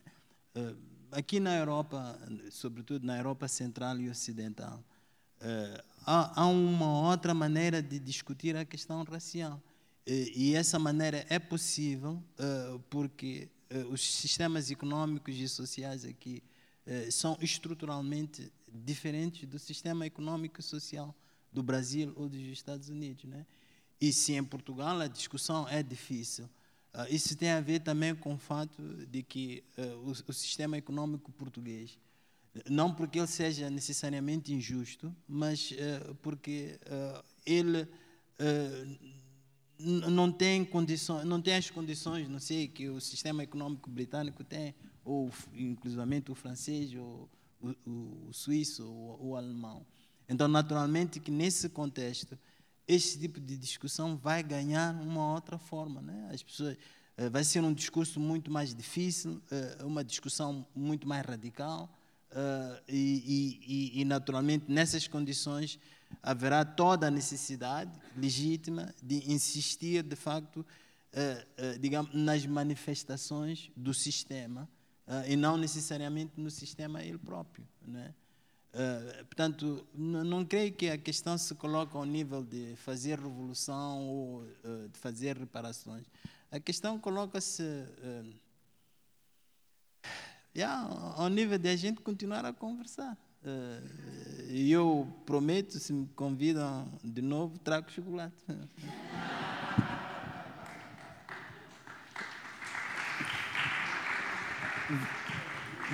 Vamos abrir agora uh, perguntas. Eu ia pedir que fizessem a pergunta da maneira mais concisa e direta possível para que mais gente possa fazer perguntas, por uma questão de gestão do tempo.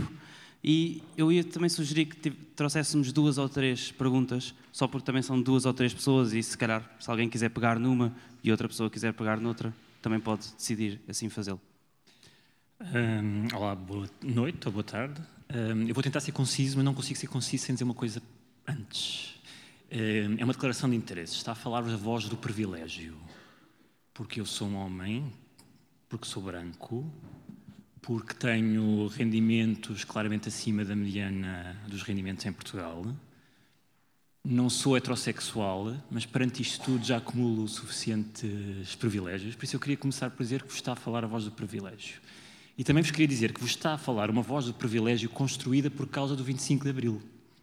Porque sou eh, neto de analfabetos, trabalhadores rurais, porque sou filho de um, pessoas, que, de pais que tiveram acesso à instrução primária, trabalhadores rurais e vieram para a cidade, e porque o 25 de Abril me deu acesso à educação, acesso à saúde e um conjunto de oportunidades a mim e à minha geração que me permite estar hoje aqui a dizer-vos que sou a voz do privilégio.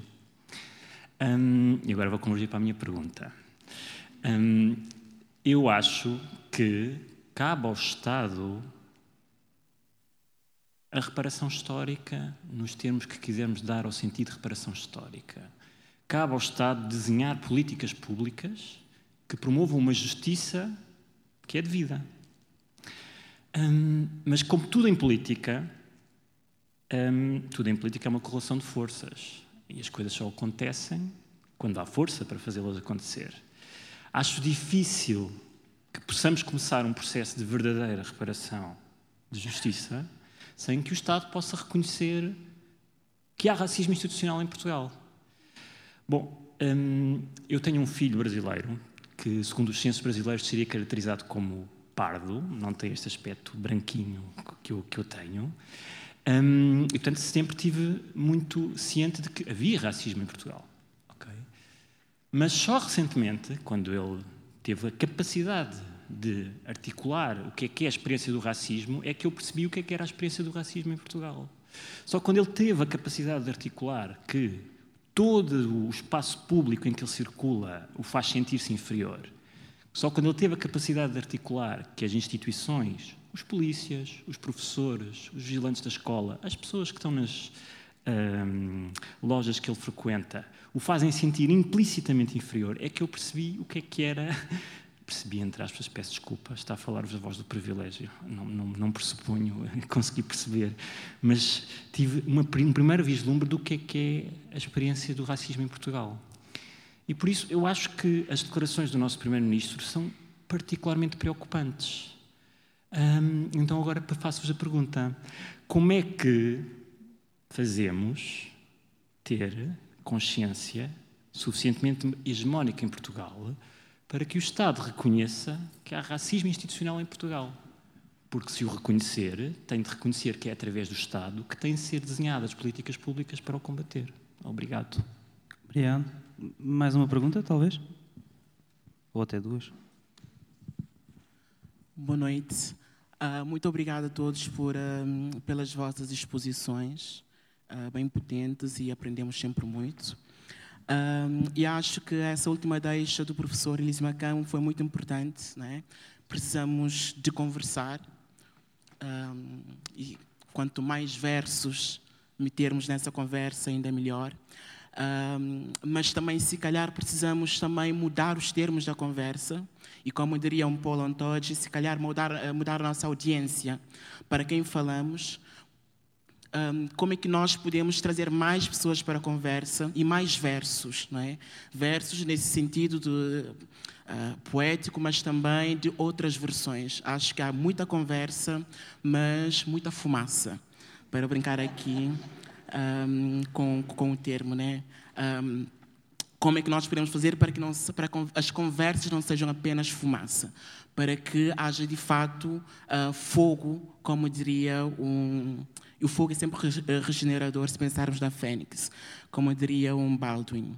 Um, eu achei muito interessante o que o Youssef trouxe, porque estamos nesse contexto ainda do 25 de Abril, sobre os símbolos nacionais. Né? As reparações, há várias coisas que nós podemos fazer e há muitas coisas que nós não temos feito. Revolução, uh, haverão pessoas aqui que saibam muito bem definir melhor do que eu, mas parece-me que significa qualquer coisa como ruptura. Não é? E o CEF acabou por mostrar que nas coisas mais básicas não houve ruptura. O que nos leva a interpelar até que ponto essa revolução é, foi de fato uma revolução.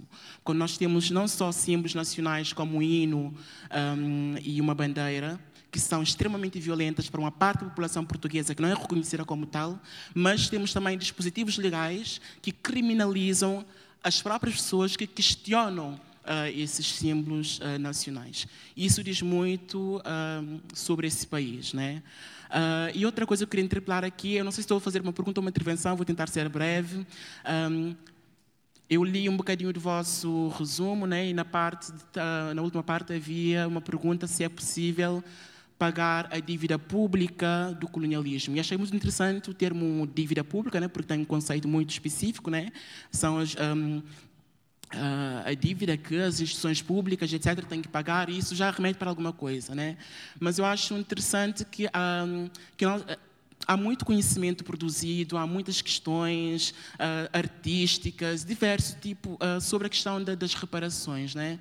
E nós ainda estamos a perguntar se a, a mesma pergunta se ainda é possível. Se calhar, nesse precisar de conversar, nós precisamos também mudar a pergunta. Né? Uh, não é mais se é possível, porque é impossível pagar, uma, uh, reparar uma vida que foi, um, que foi né, assassinada, mas como é que nós podemos reparar? Que estratégias, que técnicas, que artesanias de reparação nós podemos pensar em conjunto? Para as várias pessoas, porque trouxe, uh, trouxeram aqui Fanon, e Fanon sempre fala nessa dialética até que ponto o colonialismo um, não foi também violento para o próprio colonizador.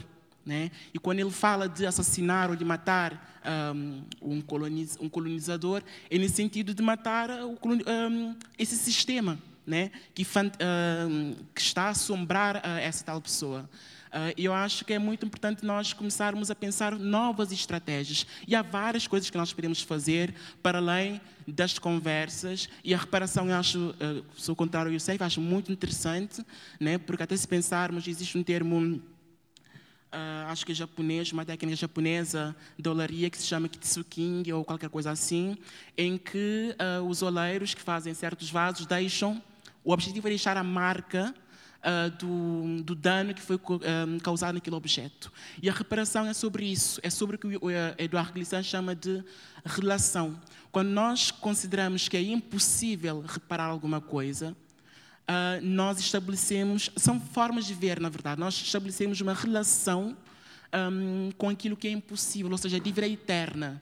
Um, e tem a ver com, muito com, com aquilo que é o humanismo. Né? Um, a relação que os, os herdeiros né, do, do, colonialismo, tanto da parte, a parte africana e etc., uh, ah, vão ter é uma relação eterna, uma relação para a construção desse novo humanismo que não era esse termo que nós sabemos que é sempre muito, né, um, muito centralizado e etc. Um, de modo que eu acho que é isso que questionar a pergunta no como, como a senhora aqui trouxe, né? como é que nós podemos fazer, é mais interessante porque traz um conjunto de novos atores, como é que um artista, como é que uh, um cozinheiro, etc. Uh, enfim, estou aqui a dizer de cabeça, né? como é que essas várias pessoas podem, de fato, reparar. E vou terminar só em relação à questão de Fanon ainda. Um, eu acho que é, é sempre um piège, né? porque quando o Fanon diz uh, que eu, homem de cor, não tenho o dever de pedir reparação pelos meus antepassados, acho muito justo, porque eu não sei o que, que o meu antepassado sentiu, apesar de eu sentir herdeiro dessa dor. Mas ele também diz: eu não sou escravo, eu não sou escravo da escravatura. Isso traz uma noção muito forte daquilo que é a realidade. Nosso compromisso, o compromisso é com o hoje, com o agora. Né? E, e, e, sabendo que, em termos geopolíticos e geoeconômicos, já vou terminar, nós ainda vivemos num mundo que é herdeiro desse passado, né? basta pensar uh, os grandes fóruns, OMC, uh, Wall Street, uh, sei lá, o Conselho de Segurança, etc. Nós ainda vivemos nesse mundo. Como é que nós podemos quebrar esse mundo e preparar outra coisa? E acabei por não fazer nenhuma pergunta, mas é Acho basicamente que fizeste, fizeste várias. Eu apontei várias, pelo menos. Uh, pegamos nestas duas e depois vamos a mais duas a seguir, pode ser? Um, Elísio, Jéssica e Youssef, deixo-vos nas mãos escolher o que é que, a que é que querem responder. Mas também deixo nas mãos a responsabilidade de que se demorarem muito tempo não, não temos mais perguntas. Portanto. Ah, ok. Uh, não soube o seu nome, peço desculpa. Sim. Ah, ok, Gonçalo. Uh, relativamente ao reconhecer o racismo, eu creio que, paulatinamente, aqui em Portugal, eh, pelo menos o governo, o anterior governo, na pessoa da ex-secretária de Estado, que agora falha-me o nome, eh, teve algumas afirmações contundentes relativamente à aceitação da existência do, do racismo aqui em Portugal. De tal forma que, eh, principalmente graças à luta dos vários coletivos antirracistas e indivíduos, uh, conseguiu-se agora um plano uh, de luta antirracista para 2021 até 2025, não é? Então isto é indicador de alguma coisa.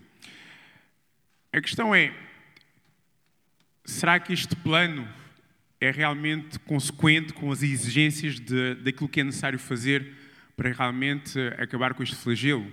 Essa é a grande questão. Eu lembro, por exemplo, no Reino Unido, na década de 90, uh, eh, houve o assassinato de um jovem uh, por parte da polícia e depois houve todo um processo e acabou por se reconhecer que existia um racismo institucional no Reino Unido. Então, reconheces que existe. A questão é, e esse é o grande debate, como é que se combate de forma, de forma concreta. Uh, é através da educação? É, sem dúvida alguma, é fundamental a educação, porque a educação certamente é fundamental para aqueles que vão lutar contra este flagelo. É fundamental termos campanhas uh, de sensibilização para a luta antirracista. Sim, penso que é fundamental. É fundamental ter políticas públicas, seja através das afirmações positivas, nomeadamente cotas, seja através de outras, sem dúvida alguma. Tudo isso concorre para trazer o debate. Mas, em última análise, e esta é uma perspectiva uh, na qual eu me revejo, não é? Uh, se não colocarmos em causa as estruturas políticas e económicas, na verdade, lá está, teremos soluções liberais para problemas estruturais. Teremos um conjunto de indivíduos que, negros, ciganas, conseguirão ter acesso a determinados direitos, liberdades, garantias, conseguirão formar-se no ensino superior, conseguirão um trabalho, mas a vasta maioria de nós não conseguirá tal. Uh, isto porque o sistema não tem condições para albergar todos, não é? E aqui falamos de uma sociedade dividida em classes sociais que é válida para os Estados Unidos, para o Brasil, para o Reino Unido, para Portugal, para a Índia. Essa, essa é a grande questão, mas eu acho que temos que trazer essas demandas, não obstante serem reformistas, não é? Mas são demandas importantes para gerar toda a auto-organização que é fundamental. Então eu acho que é importante dar esses passos para que, para que a cada dia nos inteiremos da consciência de que isso só não basta, é preciso muito mais. É preciso colocar sempre em tensão essas categorias classe social e raça social. E género, sem dúvida alguma. Não é? E é através destas tensões, nas tensões destas categorias, que nós podemos realmente encontrar verdadeiras soluções para estes problemas que, na minha perspectiva, são civilizacionais. Uh, e nesse sentido, só uma última coisa, eu acho que é é preciso que encontremos identidade. Eu creio que o Apolo também falava desta questão. Uh, estamos aqui numa sala onde temos homens, mulheres, negros, negras, uh, quiçá ciganos, ciganas. É importante encontrarmos uma identidade comum para que possamos marchar juntos nesta luta, não é? Uh, há, há uma certa crítica a certos movimentos identitários, mas eu aqui aproveito para dizer que quando se fala na classe trabalhadora, nós também estamos a definir uma identidade, não é? Estamos a dizer que a classe trabalhadora tem uma identidade que é diferente da identidade de uma outra, não é? Eu, não obstante, fazemos parte de grupos raciais diferentes, creio que temos uma identidade em comum. Então eu creio que é preciso enfatizarmos e pegarmos essas identidades para que possamos marchar, não esquecendo as especificidades e as particularidades. Hum. Não é? Não permitir que o discurso de classe oblitere as especificidades, seja de raça, seja de género, quaisquer que elas sejam. Jéssica, queres responder a alguma das perguntas, provocações? Um, nossa, eu já estou com a mente fervilhando. Eu só quero fazer um acréscimo, é, um pouco pautado no que, no que as duas perguntas e contribuições trouxeram. E com a fala do Youssef também, é, eu acho, eu, eu tenho tido a defender as ações afirmativas, a reparação, mas eu acho que é muito importante, eu, acho que essa conversa aqui deu um tom é, de pontuar que ainda não é o suficiente, que nós não estamos satisfeitos e satisfeitas. E eu acho que pontuar isso é importante para a gente entender as ações necessárias de enfrentamento ao racismo, falando especificamente da, da, do acesso à educação, é, como esse caminho, como eu tinha dito anteriormente, mas é muito importante também não perder de vista como o esvaziamento e com, enfim, o esvaziamento da reparação, por exemplo, ou algo que tem, tem sido muito utilizado aqui em Portugal, que é a ideia de integração e de convivência com a, com a diversidade, Porque uma das coisas importantes nos movimentos críticos, porque é isso, gente, é, o movimento negro consegue as ações afirmativas, mas compreende que não é o suficiente e é preciso ainda tecer críticas a, a, a esse modelo, a como se reverbera. E por isso que há também a reivindicação não só por acesso, mas também por proporcionalidade.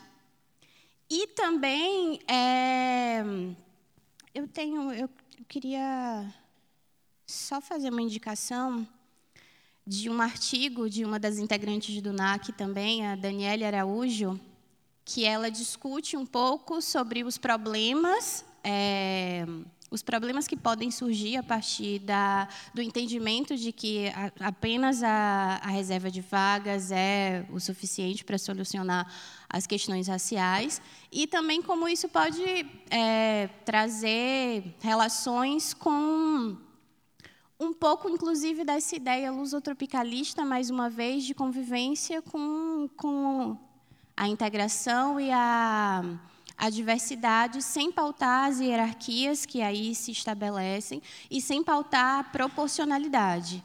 O nome do artigo é Inclusão com Mérito e as facetas do racismo institucional, institucional nas universidades estaduais de São Paulo. É uma discussão que é feita a partir da realidade brasileira, mas também dialoga com a realidade portuguesa. Elísio, fiquei particularmente interessado numa pergunta que o Apolo faz, que é sim, precisamos de conversar, mas também precisamos de mudar os termos da conversa e mudar as audiências. Como é que isso se faz? Sim, esse é que é o grande desafio. Eu acho que uma maneira de fazer isso é, é sem querer ser arrogante, mas ser um, um pouco mais rigoroso uh, no uso de conceitos, não é? Uh, porque nós uh, não temos outra maneira de abordar as coisas da vida senão com recurso a conceitos. E conceitos podem, eh, portanto, as palavras que nós usamos podem deturpar a realidade ou podem, inclusivamente, impedir-nos eh, de ver as coisas como elas deviam ser vistas, não necessariamente como elas são. Então, eh, eu tenho algumas dificuldades com o conceito de racismo institucional o racismo estrutural, como ele é usado noutros, noutros países aqui na Europa. Eh, eu acho que esse é um conceito que se aplica melhor a uma situação como a África do Sul do Apartheid, eh, como eh, aos Estados Unidos no período da segregação. Porque, de facto, o sistema estava montado justamente para colocar certos certos grupos raciais nessa posição subalterna não creio que o, o sistema social e econômico português, português esteja montado ou tenha sido montado para fazer isso aí. Eh, e eu acho que eh, a marginalização, a periferização, a opressão de pessoas que não são brancas em Portugal é um efeito daquilo que eu dizia antes, que é a natureza desigual do sistema econômico. E, essa desigualdade eh, afeta todo tipo de gente. Naturalmente que dependendo da posição que a pessoa ocupa na sociedade, vai sofrer mais ou menos eh, é? Eh, dos efeitos dessa, eh, dessa organização estrutural. Então, para mim, o desafio aí é de encontrar terminologia que nos permita caracterizar melhor aquilo que produz este tipo de efeitos, aquilo que produz esta sensação e esta experiência que nós temos de, de, de, sermos marginalizados, de sermos oprimidos pelo sistema. E isso vai passar por várias coisas. é preciso ter, tomar em consideração, inclusivamente, a ideia que nós temos de, do que é normal na organização de uma sociedade política. É? Eh, por exemplo, a, a ideia de Estado-nação uh, é fundamental para aquilo que nós estamos aqui a reclamar. Não é? Por que é que, por que, é que há fronteiras?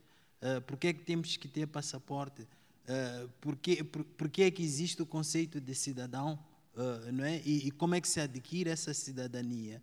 Uh, se não por meio de, de narrativas que podem, inclusivamente, marginalizar certas pessoas. Por exemplo, o Ricardo dizia, uh, citava o Almeida Santos, dizendo que só pode ser português quem tem um bisavô português. Olha, o meu pai foi português. Né? O meu pai foi português. não é? Porque Moçambique era uma província ultramarina. não é? Mas sabe, ele, ele não vê o ridículo daquilo que disse, justamente porque ele está a pensar dentro da forma padrão como a gente pensa a organização social, que é cidadania, que é nacionalidade e, e, e todas essas coisas. Então, para mim, o, problema pode ser colocado talvez de outra maneira. o problema é que o nosso conceito de organização de Estado-nação, se é que nós podemos insistir no Estado-nação, eh, deve ser refletido para poder, eh, eh, para poder integrar e acomodar todas essas diferenças que são o resultado da história. Não é? a forma como se pensa o Estado não previa que houvesse pessoas resultantes do colonialismo que fossem vir viver cá por exemplo. Né? Mas é preciso pensar nisso aí. É preciso pensar quem tem o direito aos serviços sociais de uma outra maneira para além da cidadania. Não é? A cidadania não pode ser a condição para que se, se viva e se realize o ideal liberal que está na base do sistema político. Portanto, para mim, esta conversa Uh, tem que passar uh, também por, por, algum cuidado uh, na terminologia que a gente usa para falar sobre essas coisas aqui. E eu não quero dizer com isso que, pronto, eu disse a última palavra sobre o racismo institucional, se faz sentido ou não, mas eu penso que essa é uma discussão que a gente precisa de ter. As pessoas que fazem trabalho antirracismo, não sei quantos, precisam de refletir sobre a terminologia que estão a utilizar e se essa terminologia de facto ajuda a perceber o que está em questão. Um, mais uma pergunta e depois nós temos seis, sete minutos para terminar. Começámos seis, sete minutos mais tarde e portanto vou pedir que a pergunta seja rápida e as respostas também, e depois terminamos. Uh, acho, acho que estava ligado, agora já não. Não, agora não.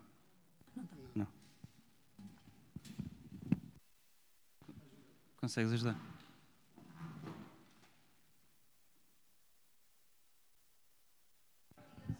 Agora, ok, obrigado.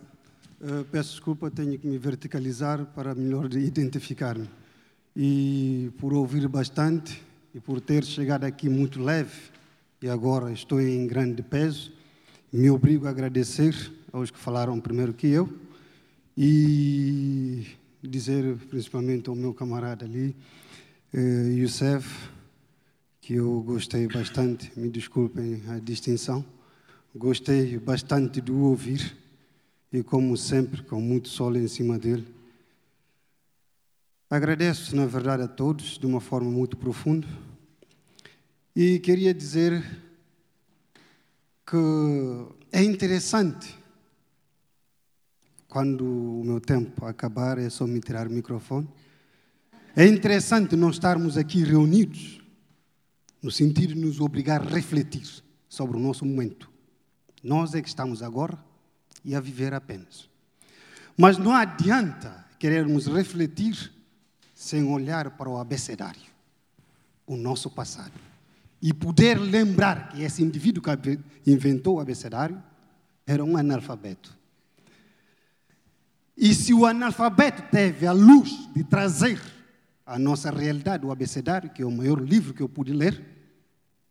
Então, nada, mas nada, é impossível que o homem e a mulher façam. Se nós queremos, eh, nesse caso, reinventar uma outra realidade que nos uh, agrade a todos, eu quero começar por dizer que é difícil. É difícil porque aquilo que se pretende aqui é nós, os africanos, ver Portugal como nós gostaríamos. Padrão de descobrimento, dentro do Tejo. Praça do Comércio, dobrado e na gaveta. Marquês de Pombal, na gaveta. Mas o, o que é que isso, no fundo, vai nos dizer, eu enquanto guineense? Nada. Porque o próprio Leopoldo II de Bélgica disse, no momento chave, vocês não vão lá para a África ensinar os africanos o que é bom e o que é errado. Eles lá sabem. Vocês vão interpretar a linguagem bíblica ao favor do Império Belga, ao nosso favor. Então, se tudo requer a capacidade de interpretação ou reinterpretação da coisa, do que é que somos incapazes? Ou por que, é que somos incapazes de reinterpretar a nossa história ao nosso benefício? Nós, os africanos pretos, pronto pretos, como o homem pronto branco fez. Não é educação, é interpretar aquilo que se quer educar. Os gregos, não há nenhuma dúvida hoje em dia de onde eles receberam instruções. São exemplo para toda a Europa. É a capacidade de interpretação. É contornar a história não adianta nós querermos aqui nas Europas forjar uma forma de ver a realidade do próprio povo português. Não me interessa. Estudei aqui. Acabei recentemente de mestrar em arquitetura.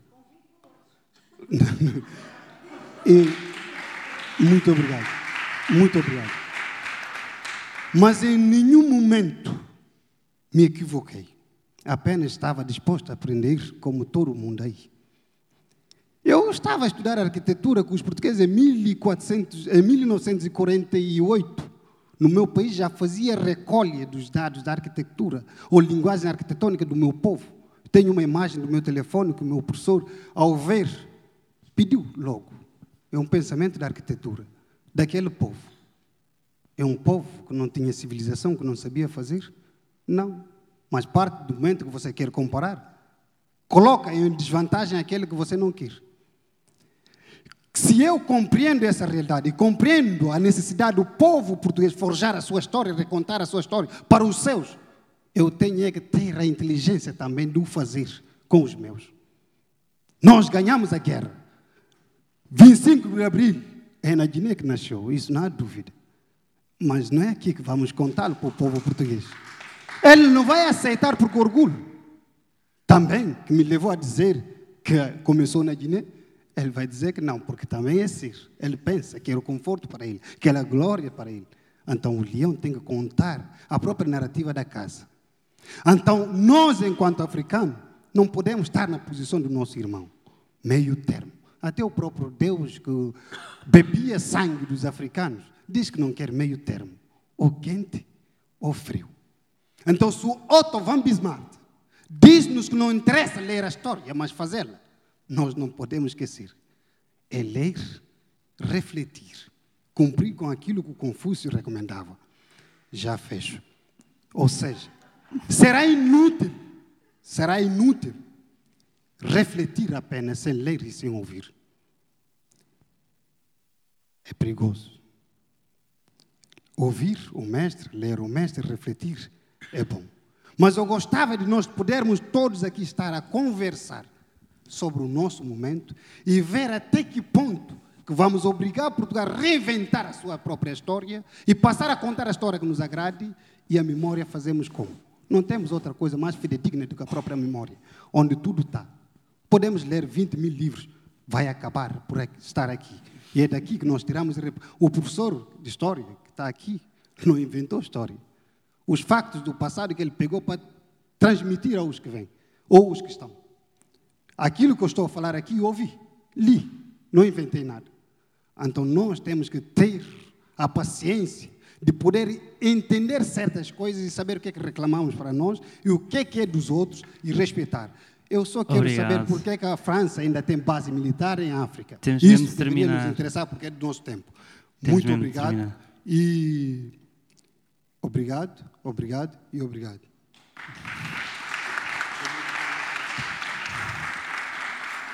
Últimas, últimas respostas, breves, e depois terminamos? É, Pode ser? É muito breve.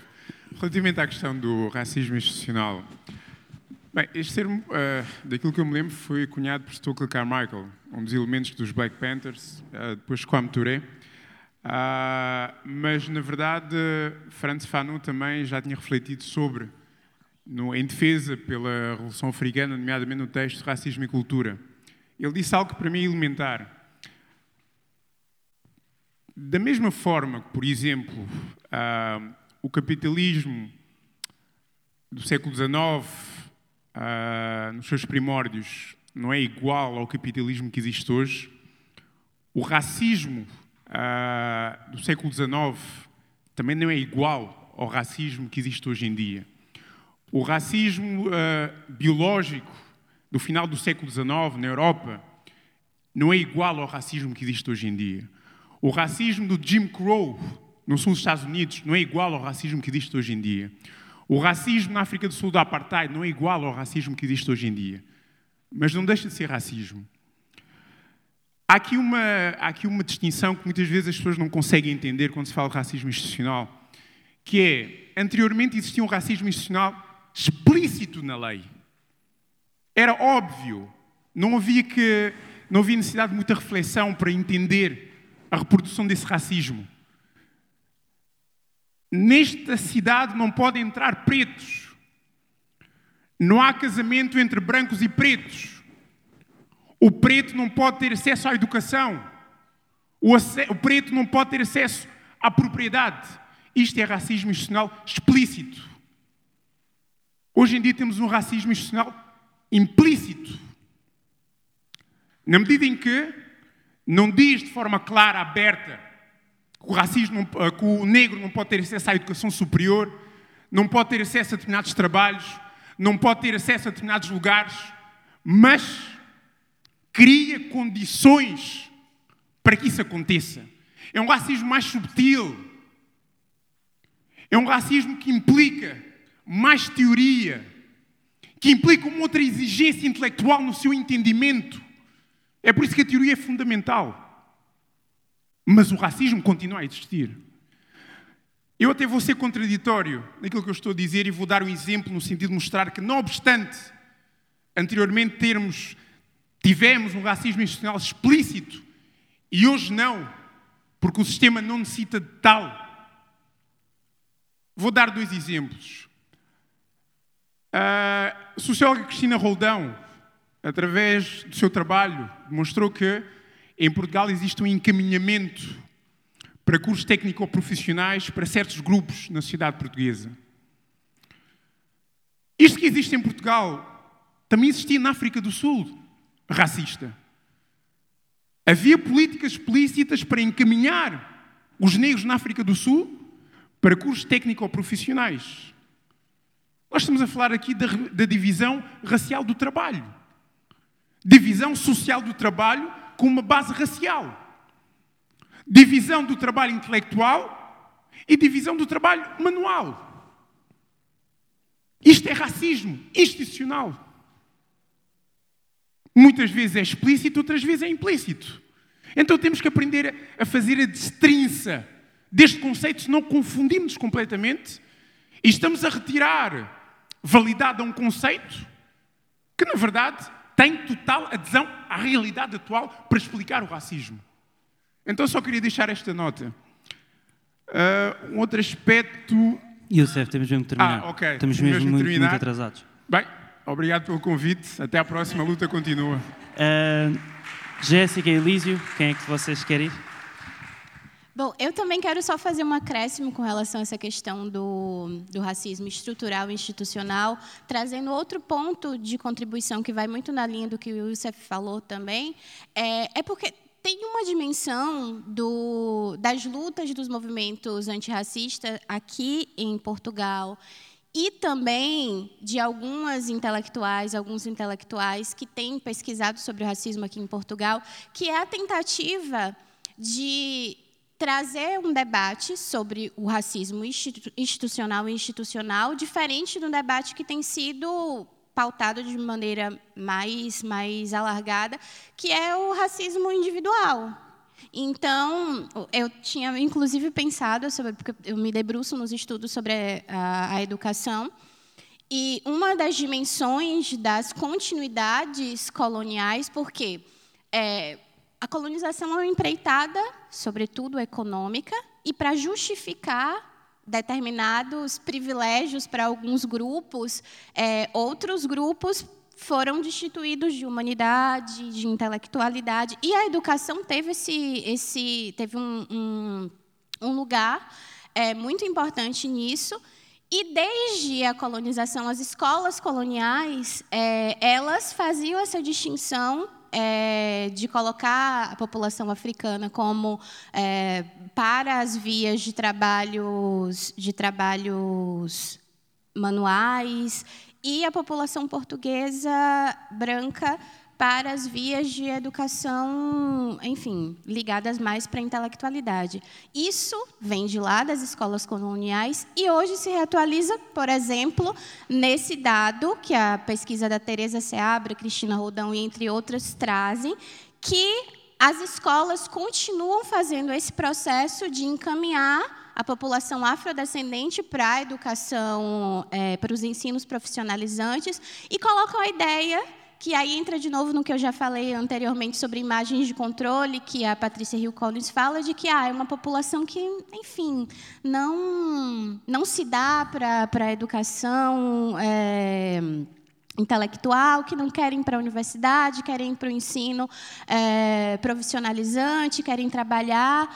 E isso é racismo institucional. E, para além desse fato, há também uma discussão aqui que a gente trouxe, que é os manuais, a forma como a, a escola, a partir dos seus manuais, ensina é, e reproduz estereótipos de inferiorização de um grupo. A Cristina Rodão, inclusive, tra traz um, um, uma questão é, que é importante a gente olhar duplamente, assim como os manuais escolares promove uma estigmatização negativa para a população negra, eles promovem uma estigmatização positiva para a população branca e cria também um, uma ideia de superioridade nas crianças. Então, está trabalhando a partir de duas vias, a escola e a instituição. Obrigado, Jéssica. Então, enfim. Desculpa. Muito obrigado. Elísio, últimas palavras? Sim, também quero agradecer a, a convite para participar uh, aqui na, nesta discussão. Acho que foi uma discussão muito útil uh, para mim. Uh, quanto mais controversa uma discussão for, melhor, não é? sobretudo para uma pessoa como eu, que é essencialmente acadêmica. isso significa que não tenho nenhuma pretensão, e eu sei que isso é mau, mas eu não tenho nenhuma pretensão de mudar o mundo diretamente.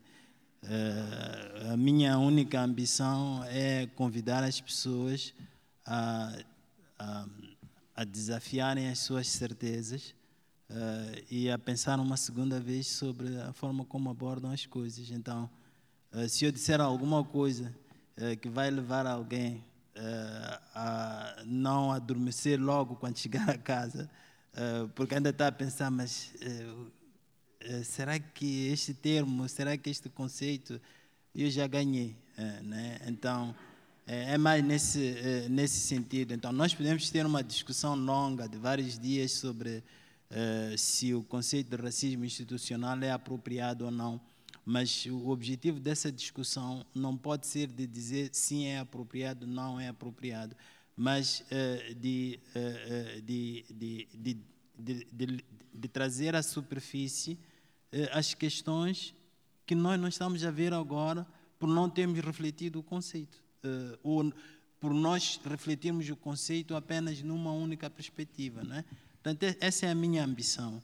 E, e, e, e, por causa disso, acho sempre este tipo de evento uma boa coisa, uma boa oportunidade que nós temos eh, de, de avançar, de nos formarmos como pessoas, de sermos pessoas melhores. Só para terminar, é, eu, eu, acho que há um Elísio. perigo. Sim, eu, eu, vou terminar. Não, isso Por eu tenho amor certeza. de Deus, Ricardo, eu trouxe chocolate e não posso falar. um, sabe, é, o, eu como africano, e eu nem sei o que isso quer dizer, mas eu como africano sempre tenho o grande problema uh, de pensar uh, por que, é que foram os outros a fazerem o que foi feito a nós? Né? Por que, é que não fomos nós? Né? Esse é o meu ponto de partida. Uh, sabe? É aí onde eu começo a reflexão. Uh, o que é que não estava bem na minha sociedade? Uh, o que é que precisa de ser refletido na minha sociedade? para que a minha sociedade não esteja nesta situação de vítima. Eu posso andar a romantizar e a idealizar a sociedade africana, dizer que foi grande coisa, não sei quantos, mas a história diz uma coisa completamente diferente. Né? Agora, não é para eu desesperar, é para eu aprender, é, é, é para eu ir mais à frente. Obrigado, Elísio. Esta foi mais uma conversa fumaça no Teatro São Luís, a propósito dos 48 anos de Abril. Uh, obrigado, Elísio Macam, professor catedrático de Estudos Africanos e Sociologia na Universidade de Basileia, Jéssica Bruno, doutoranda do Programa Pós-Colonialismos e Cidadania Global do SES, Youssef, militante do Movimento Africano de Trabalhadores e Estudantes, RGB, um, obrigado a toda a organização do programa Mais Um Dia, um, em especial ao Tiago Bartolomeu uh, Costa, que o comissariou, mas também ao Gonçalo Souza, que foi responsável pelo som ao vivo hoje, à Cristina Lucas, que fez a direção de cena, ao Cláudio Marto, que esteve a cargo da luz. Ouçam mais entrevistas, reportagens e séries de fumaça em fumaca.pt ou em fumaca.pt, desculpem, ou então em qualquer aplicação de podcast. Nós queremos ser a primeira redação profissional do país totalmente financiada pelas pessoas, ainda que tendo todo o jornalismo que produzimos aberto a toda a gente. Se acham que querem fazer parte disto e querem fazer parte da nossa comunidade, vão a fumaca.pt barra contribuir e até já.